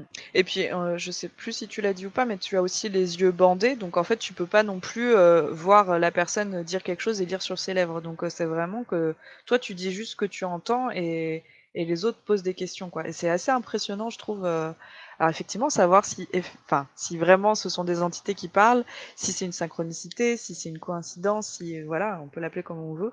En tout cas, je trouve que c'est quand même euh, assez impressionnant. Euh, July dans le chat nous dit il y a une application GhostTube euh, gratuite que Vanessa utilisait à Maison Blanche. Je ne sais pas si elle est fiable. Effectivement, moi j'ai vu euh, j'ai vu cette vidéo de Vanessa qui dit je teste cette application pour voir. Et euh, effectivement, elle a, des, retours euh, sur euh, le côté Spirit Box. Je ne sais pas ce que, ce que tu en penses, River, et je ne sais pas si tu connais cette application. Alors, c'est pas, je suis désolée, c'est pas la Spirit Box qu'elle utilise, Vanessa. En ah, fait, une application, non, je t'en prie, c'est une application dans, dans, laquelle il y a quatre outils différents. Il y a effectivement une Spirit Box, comme je vous l'ai dit, c'est une application. Le, le, tout simplement, vos téléphones ne sont pas équipés vos tablettes non plus ne sont pas équipées pour scanner les fréquences. Donc, les applications de Spirit Box, ce n'est qu'une bande son qui a été enregistrée. Donc ça, on oublie. Par contre, euh, effectivement, dans, la Ghost Tube, il y a un autre euh, outil, et c'est ça qu'elle utilise beaucoup, Vanessa, et qui peut être intéressant, mais la façon dont il présente le truc à, nouveau, c'est pas possible. Donc c'est que les synchronicités qui sont intéressantes. C'est un outil qui va vous expliquer qu'en fonction des champs EMF, donc euh, de, des champs électromagnétiques qui se trouvent autour de nous, ils vont la machine, enfin l'application est censée pouvoir sortir des mots. Il y a un dictionnaire de 300 mots qui est préenregistré dans l'application. Et l'application, euh, en fonction des champs électromagnétiques, du taux des champs électromagnétiques qui entourent euh, l'appareil, vont te sortir des mots. À nouveau, et je le dis, c'est la même chose qu'avec la Spirit Box. À aucun moment, une tablette ne peut calculer un champ électromagnétique. Il y a des appareils qui le font, nos téléphones ne le font pas, et heureusement, puisque nos téléphones et nos tablettes eux-mêmes dégagent des très forts champs électromagnétiques. Si vous prenez un K2 et que vous l'approchez près d'un téléphone, vous allez voir qu'il va se déclencher. Alors attention, il y a plein de gens qui vont vous dire oui, mais pas en mode avion. C'est pas vrai. En mode avion, ça se déclenche aussi. Donc euh, la seule façon euh, de ne pas avoir de, de gêne avec les appareils, c'est de les éteindre, tout simplement. Donc l'application, elle ne peut pas euh, calculer un champ électromagnétique. Donc ça, c'est du flanc. Par contre, ce qui va être intéressant, effectivement, nous, on l'a déjà utilisé avec Vanessa et c'était euh, c'était pas la preuve du siècle, mais c'est rigolo, on va dire. C'est quand il y a des synchronicités avec les mots qui sortent, en fait. C'est euh, si on est dans un lieu, j'en sais rien, moi, dans une pièce qui a servi d'hôpital et que l'application va nous dire infirmière mais il faut savoir aussi que, comme je vous dis, il y a un répertoire de 300 mots qui est préenregistré. Bien évidemment, ces 300 mots, c'est des mots qui ont été donnés par des équipes d'enquêteurs et d'enquêtrices. Donc, bah oui, forcément, ça va être euh, démon, euh, mort, mmh. euh, hôpital, château, froid, peur, etc. Ça va pas être rhododendron, quoi. Donc, avec, avec un algorithme qui doit choisir un peu les mots. voilà. Et euh, il y a Julie qui demande est-ce qu'un K2 peut être déclenché par nous-mêmes? Euh, Enfin, je veux dire notre corps. Est-ce que nous, on dégage ces ondes-là? Alors oui, on déclenche des, on dégage pardon des champs euh, électromagnétiques. Littéralement, tout sur Terre déclenche un champ électromagnétique. Les champs que nous nous dégageons physiquement, corporellement, ne sont pas assez forts pour déclencher un K2.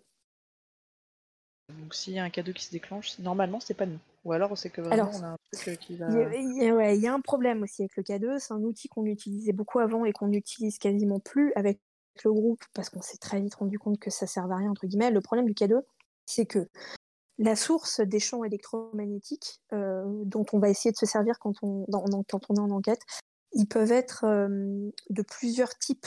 Il va y avoir des courants électromagnétiques de type électronique et il va y en avoir de type naturel. Ce naturel, effectivement, c'est ce que je vous disais, en fait, c'est-à-dire bah, celui que moi je dégage. Une pierre peut dégager des champs électromagnétiques et les cristaux qui dégagent des, champs électromagnétiques. Donc il y a vraiment une différence entre ces, ces deux champs-là. Le problème, c'est que du coup, lorsque un K2 se déclenche, c'est quasiment impossible, mais vraiment quasiment impossible d'être sûr à 100% que autour de vous, il y a vraiment rien d'électronique qui a pu déclencher le K2. Et nous, on s'en est rendu compte parce que et c'est pas, je, c'est pas de la, je parle pas de mauvaise foi. Hein. Les gens qui l'utilisent, c'est pas de la mauvaise foi. C'est juste que c'est, impossible à vérifier en fait. Et il y a des fois où nous, on était en enquête, où on peut avoir des, déclenchements pardon de K2, se dire ah ouais quand même c'est bizarre. Et puis en fait après on se rend compte que bah, la perche du mec de l'ingé bah en fait bah, elle fait des champs EMF. ça peut être des lignes à haute tension qui sont au-dessus d'un lieu. Donc ça, vous les voyez même pas. Quand vous êtes en train d'enquêter, vous allez vous dire ah mais c'est super, mon cadeau il s'est déclenché, euh, je suis dans une ruine, donc il n'y a plus de système électrique, donc c'est impossible que ce soit euh, autre chose qu'une entité. Puis en fait, si vous levez la tête, bah, vous voyez des, des, fils à haute tension au-dessus. Donc c'est très compliqué. Alors suite à ce K2, il y a un K3 qui a été euh, inventé. Ça s'appelle pas vraiment un K3, mais les gens l'appellent un K3, qui a été inventé, qui lui pour le coup ne prend en compte que les champs électromagnétiques de type naturel, donc il va pas du tout s'intéresser à tout ce qui est euh, électrique et électronique. Euh, et qui du coup, pour le coup, est beaucoup plus fiable, sauf que bah, bien évidemment, il intéresse beaucoup moins les gens puisqu'il se déclenche jamais. Donc euh, voilà. ça. se vend moins. C'est problématique. Ouais, voilà. Et moi, je repense là, tu parlais de Spirit Box. Il y a une Spirit Box qui est absolument horrible, qui s'appelle je sais plus comment, qui a mmh été un. Mmh tu sais, dans. comment il s'appelle? Et qui te fait une voix d'outre-tombe là.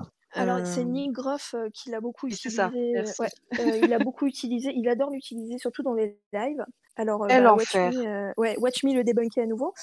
En fait, c'est une Spirit Box qui fait exactement la même chose que bah, toutes les autres Spirit Box, sauf que, en fait, quand on utilise une Spirit Box, on va entendre euh, les voix qui sortent hein, de la radio, donc euh, ça peut être euh, des jingles, des chansons, des choses comme ça. Mais pendant que l'appareil scanne les fréquences, vous allez aussi entendre le bruit blanc qui est entre les fré- fréquences.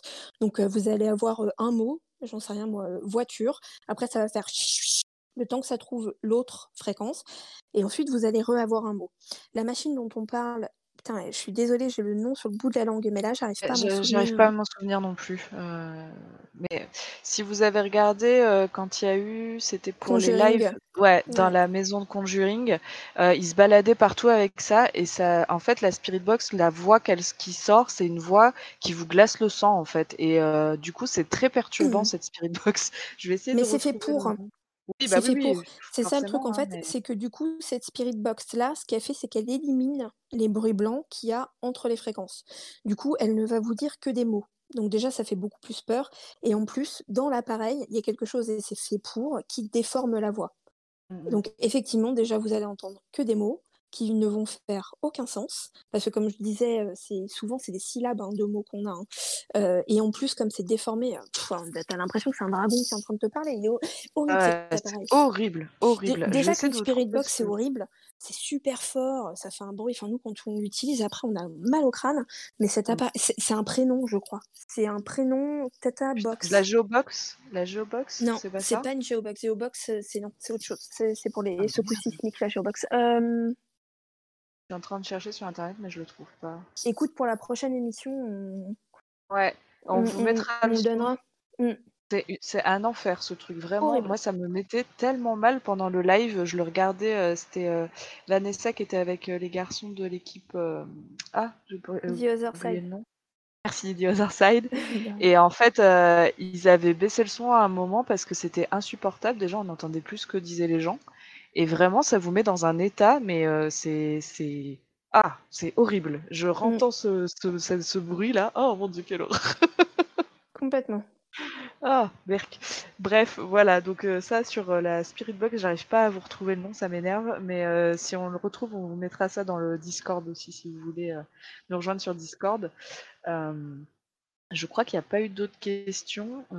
July, tu as posé la dernière question sur le K2.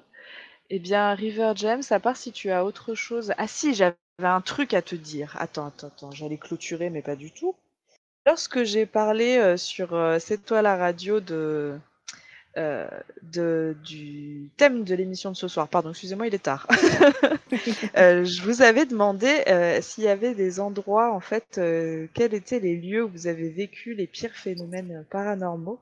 Et alors, c'est juste pour vous dire, parce qu'on en a parlé, je crois, la dernière fois ensemble, River, qu'il n'y a pas que les châteaux qui sont hantés, etc. Et donc, euh, j'ai récupéré quelques petites euh, réponses qu'on a eues euh, en story, juste pour, pour t'en faire part, River, pour qu'on en discute rapidement. Il y a quelqu'un qui nous a dit dans un ancien hôpital psychiatrique, donc là, bon, on est, on est dans le thème. hein. Il y a quelqu'un qui d'ailleurs dans le chat, mais je sais pas si tu veux que je dise ton nom, qui a dit à la maison, Ah, donc chez, chez elle. on peut venir enquêter? Est-ce qu'on peut venir? Et il y a quelqu'un qui a dit chez un pote dans une maison en Bretagne avec le petit smiley, vous savez, qui a la tête bleue et qui est pas bien là, qui fait Ah mon dieu, la peur. et quelqu'un qui nous a dit, alors je suis désolée, j'ai pas la réponse en entier, je pense que ça a dû se mettre en deux et j'ai pas la suite, euh, qui disait près d'un ruisseau quand j'étais petite, je voyais une forme blanche passer très vite. Ah, c'est intéressant ça. Ouais. Donc euh, Ah, bah j'aimerais bien savoir où c'est, moi. Bah alors je, vais essayer de retrouver cette personne et lui poser la question. Mais en tout cas, c'était juste pour, euh, pour quand même dire que euh, il n'y a pas que euh, des endroits euh, comment dire qu'on penserait hantés qui peuvent l'être. Effectivement, cette personne qui nous dit à la maison, eh ben ouais, chez vous peut-être que vous avez vécu des phénomènes paranormaux. Il n'y a pas besoin qu'un endroit soit abandonné ou quoi pour être hanté. Je sais pas ce que si tu as quelque chose à, à dire là-dessus, River. Je pense que tu as eu euh, toi aussi, euh, je crois chez toi, tu en parles de temps en temps. Quelques petites, euh, quelques petites euh, manifestations Oui, chez moi, euh, chez moi, il y en a. Après, chez moi, je sais que c'est lié à moi, en fait. Je sais que c'est pas lié au lieu. C'est-à-dire, je sais que c'est des gens qui veulent que je les écoute, en gros, et que j'ai pas envie de les écouter. Euh, mais, mais effectivement, attention, hein, soyez pas choqués quand je dis j'ai pas envie de les écouter, c'est parce que c'est chez moi et qu'il y a un moment, j'ai besoin aussi de me déconnecter de tout ça pour avoir une vie normale avec mon petit cher Satan.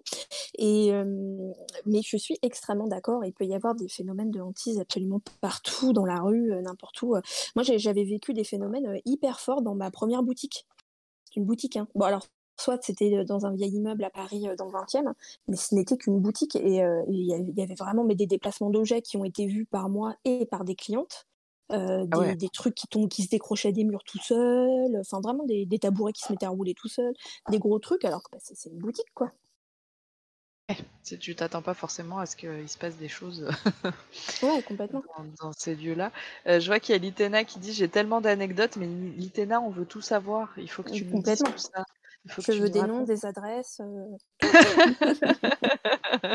numéro de téléphone pour te joindre pour venir, euh, tout, Tout ça. à fait, quoi, tu voilà. vois, euh. Euh, en tout cas, voilà, c'était un peu. euh, je pense qu'on en reparlera euh, parce qu'on a. Bon, on vous a fait quatre lieux, je crois, ce soir. On en a 16 la hein, sur la liste de River. Donc autant vous dire que on peut tenir un petit moment. Je t'ai Euh, dit, oui. on a fait quatre lieux, on a fait deux heures, euh, quasiment deux heures et demie d'émission. Moi, je te dis que pour faire le reste, on se fait un week-end. On va être obligé. Hein, je crois qu'on Bah, pas hein, je crois qu'on n'a pas le choix. hein. Bah ouais. Et Litena qui répond Suis-je seulement prête à tout partager? Alors, ça, effectivement, euh, c'est aussi. euh, nous, on en parle librement avec River James. euh, Enfin, moi, je vous ai pas encore tout dit parce qu'effectivement, il y a des choses que je suis pas prête à dire en live. euh, mais euh, ça vous appartient, effectivement. Nous, on vous. Voilà, on vous invite à nous partager vos expériences, mais évidemment, c'est si vous en avez envie, parce que c'est voilà, c'est quand même des choses qui peuvent être un peu intimes, et parfois c'est un peu bizarre aussi de raconter ça. On se dit, mais les gens vont me prendre pour un cinglé ou une cinglée. Mm. Euh, nous, en tout cas, nous, non, hein, parce que je pense qu'on vit assez de choses avec River pour euh, pas vous prendre pour des fous et des clair. folles. Mais, euh, mais en tout cas, c'est intéressant. Si jamais un jour Litena a envie euh, de partager ça avec nous, ce sera avec grand plaisir. July qui dit J'ai hâte de faire ce petit week-end non-stop. Bah écoute, euh, je crois que là, euh, River, on va plus avoir le choix. hein. on va devoir le faire. Ils vont nous prendre au mot, mais c'est bien, on a des témoins comme ça. Voilà, c'est ça. C'est marqué, c'est c'est gravé, euh, gravé dans, la roche. Comme euh, dirait euh, un grand poète français. Euh... Et Litena qui nous dit il y en a certaines que je peux raconter, d'autres non, mais oui, grave. Bah écoute, si un jour tu as envie même euh, venir en live avec nous pour en discuter, Litena, ce sera avec grand plaisir. Euh, bah écoutez, en tout cas, on va regarder avec River pour vous trouver un, un petit week-end euh, pour parler de, de nos 12 autres lieux qui étaient référencés dans la liste. Euh, et puis d'autres choses, hein. on peut parler de plein de choses durant un week-end. Mais je pense que ça pourrait s'organiser, que ça pourrait être très sympa. Carrément. Euh, en tout cas, merci à tous, euh, tous, les, tous et toutes dans le chat. Euh, C'était hyper chouette de vous avoir. Merci d'être restés jusque-là parce que je pense qu'il y a des gens qui travaillent demain. Donc euh, merci à vous. Merci d'avoir interagi avec nous. Merci à toi, River James. C'est toujours euh, un plaisir de faire ces émissions avec toi. Bah, merci pour l'invitation. Quand est-ce qu'on Bah. recommence? Ben, bientôt, écoute, il faut qu'on regarde ça ensemble. Mais moi, Oui. euh, je suis chaud. hein. Cool. Et puis merci à toi, Gab, pour la réal pour ce soir. Avec Euh, plaisir. encore désolé pour, euh, pour le petit retard tout à l'heure. euh, voilà, ce sont des choses qui arrivent. Euh, merci à vous dans le chat. Est-ce que j'ai oublié de dire quelque chose? Je ne crois pas. Est-ce que Gab, on ferait pas un petit raid euh, pour, pour Euh, envoyer tous oui, ces si, gens euh, carrément, chez quelqu'un? Tout à fait, tout à fait. Euh, Moi, j'ai Sombwish qui est en live et Florib. Euh, je pense qu'on peut aller voir un des deux si ça te, si ça Ouais, te va. peut. Ça me va. Euh, Sombwish qui est une artiste euh, de Toulouse euh, qui fait du dessin et Florib qui est un artiste je crois qui est lyonnais et qui fait de l'animation. Donc si on va chez l'un vous pouvez quand même aller chez l'autre. Après follow ça c'est des valeurs sûres. Donc voilà. Gab quel est ton choix pour le pour le, le raid? Ah ben, je sais pas, moi j'attends qu'on me dise. Hein. Eh ben allons chez Florib il a un petit peu moins de monde. Comme ça on va lui Allez. on va lui amener du monde. Donc ne, euh, ne quittez pas euh, Twitch restez avec nous. On va partir chez Florib euh, faire un petit raid. Litena on en discute à l'occasion avec grand plaisir. Viens donc me voir en privé. On a des choses à se raconter. Euh, Ah, Ancestral me dit c'est le caricature challenge, ils seront sûrement ensemble. Ah bah parfait, bah allons chez Florib et puis après vous pourrez aller faire un petit, euh, un petit tour chez son bouche, ce sera parfait comme ça. Est-ce que Gab t'es prêt pour le raid ou pas? Je t'ai posé une colle là, hein, je t'ai balancé le raid comme ça, l'air de rien. Oui, j'étais pas prêt. Non mais c'est bon, si c'est bon. si c'est bon. Je revérifie Bah, juste l'orthographe, mais c'est bon, c'est ça. Allez, c'est parti, on part raider Florib. Faites-lui des bisous, euh, dites-lui bonjour et passez une bonne soirée. Et prenez soin de vos fantômes, comme dirait River James.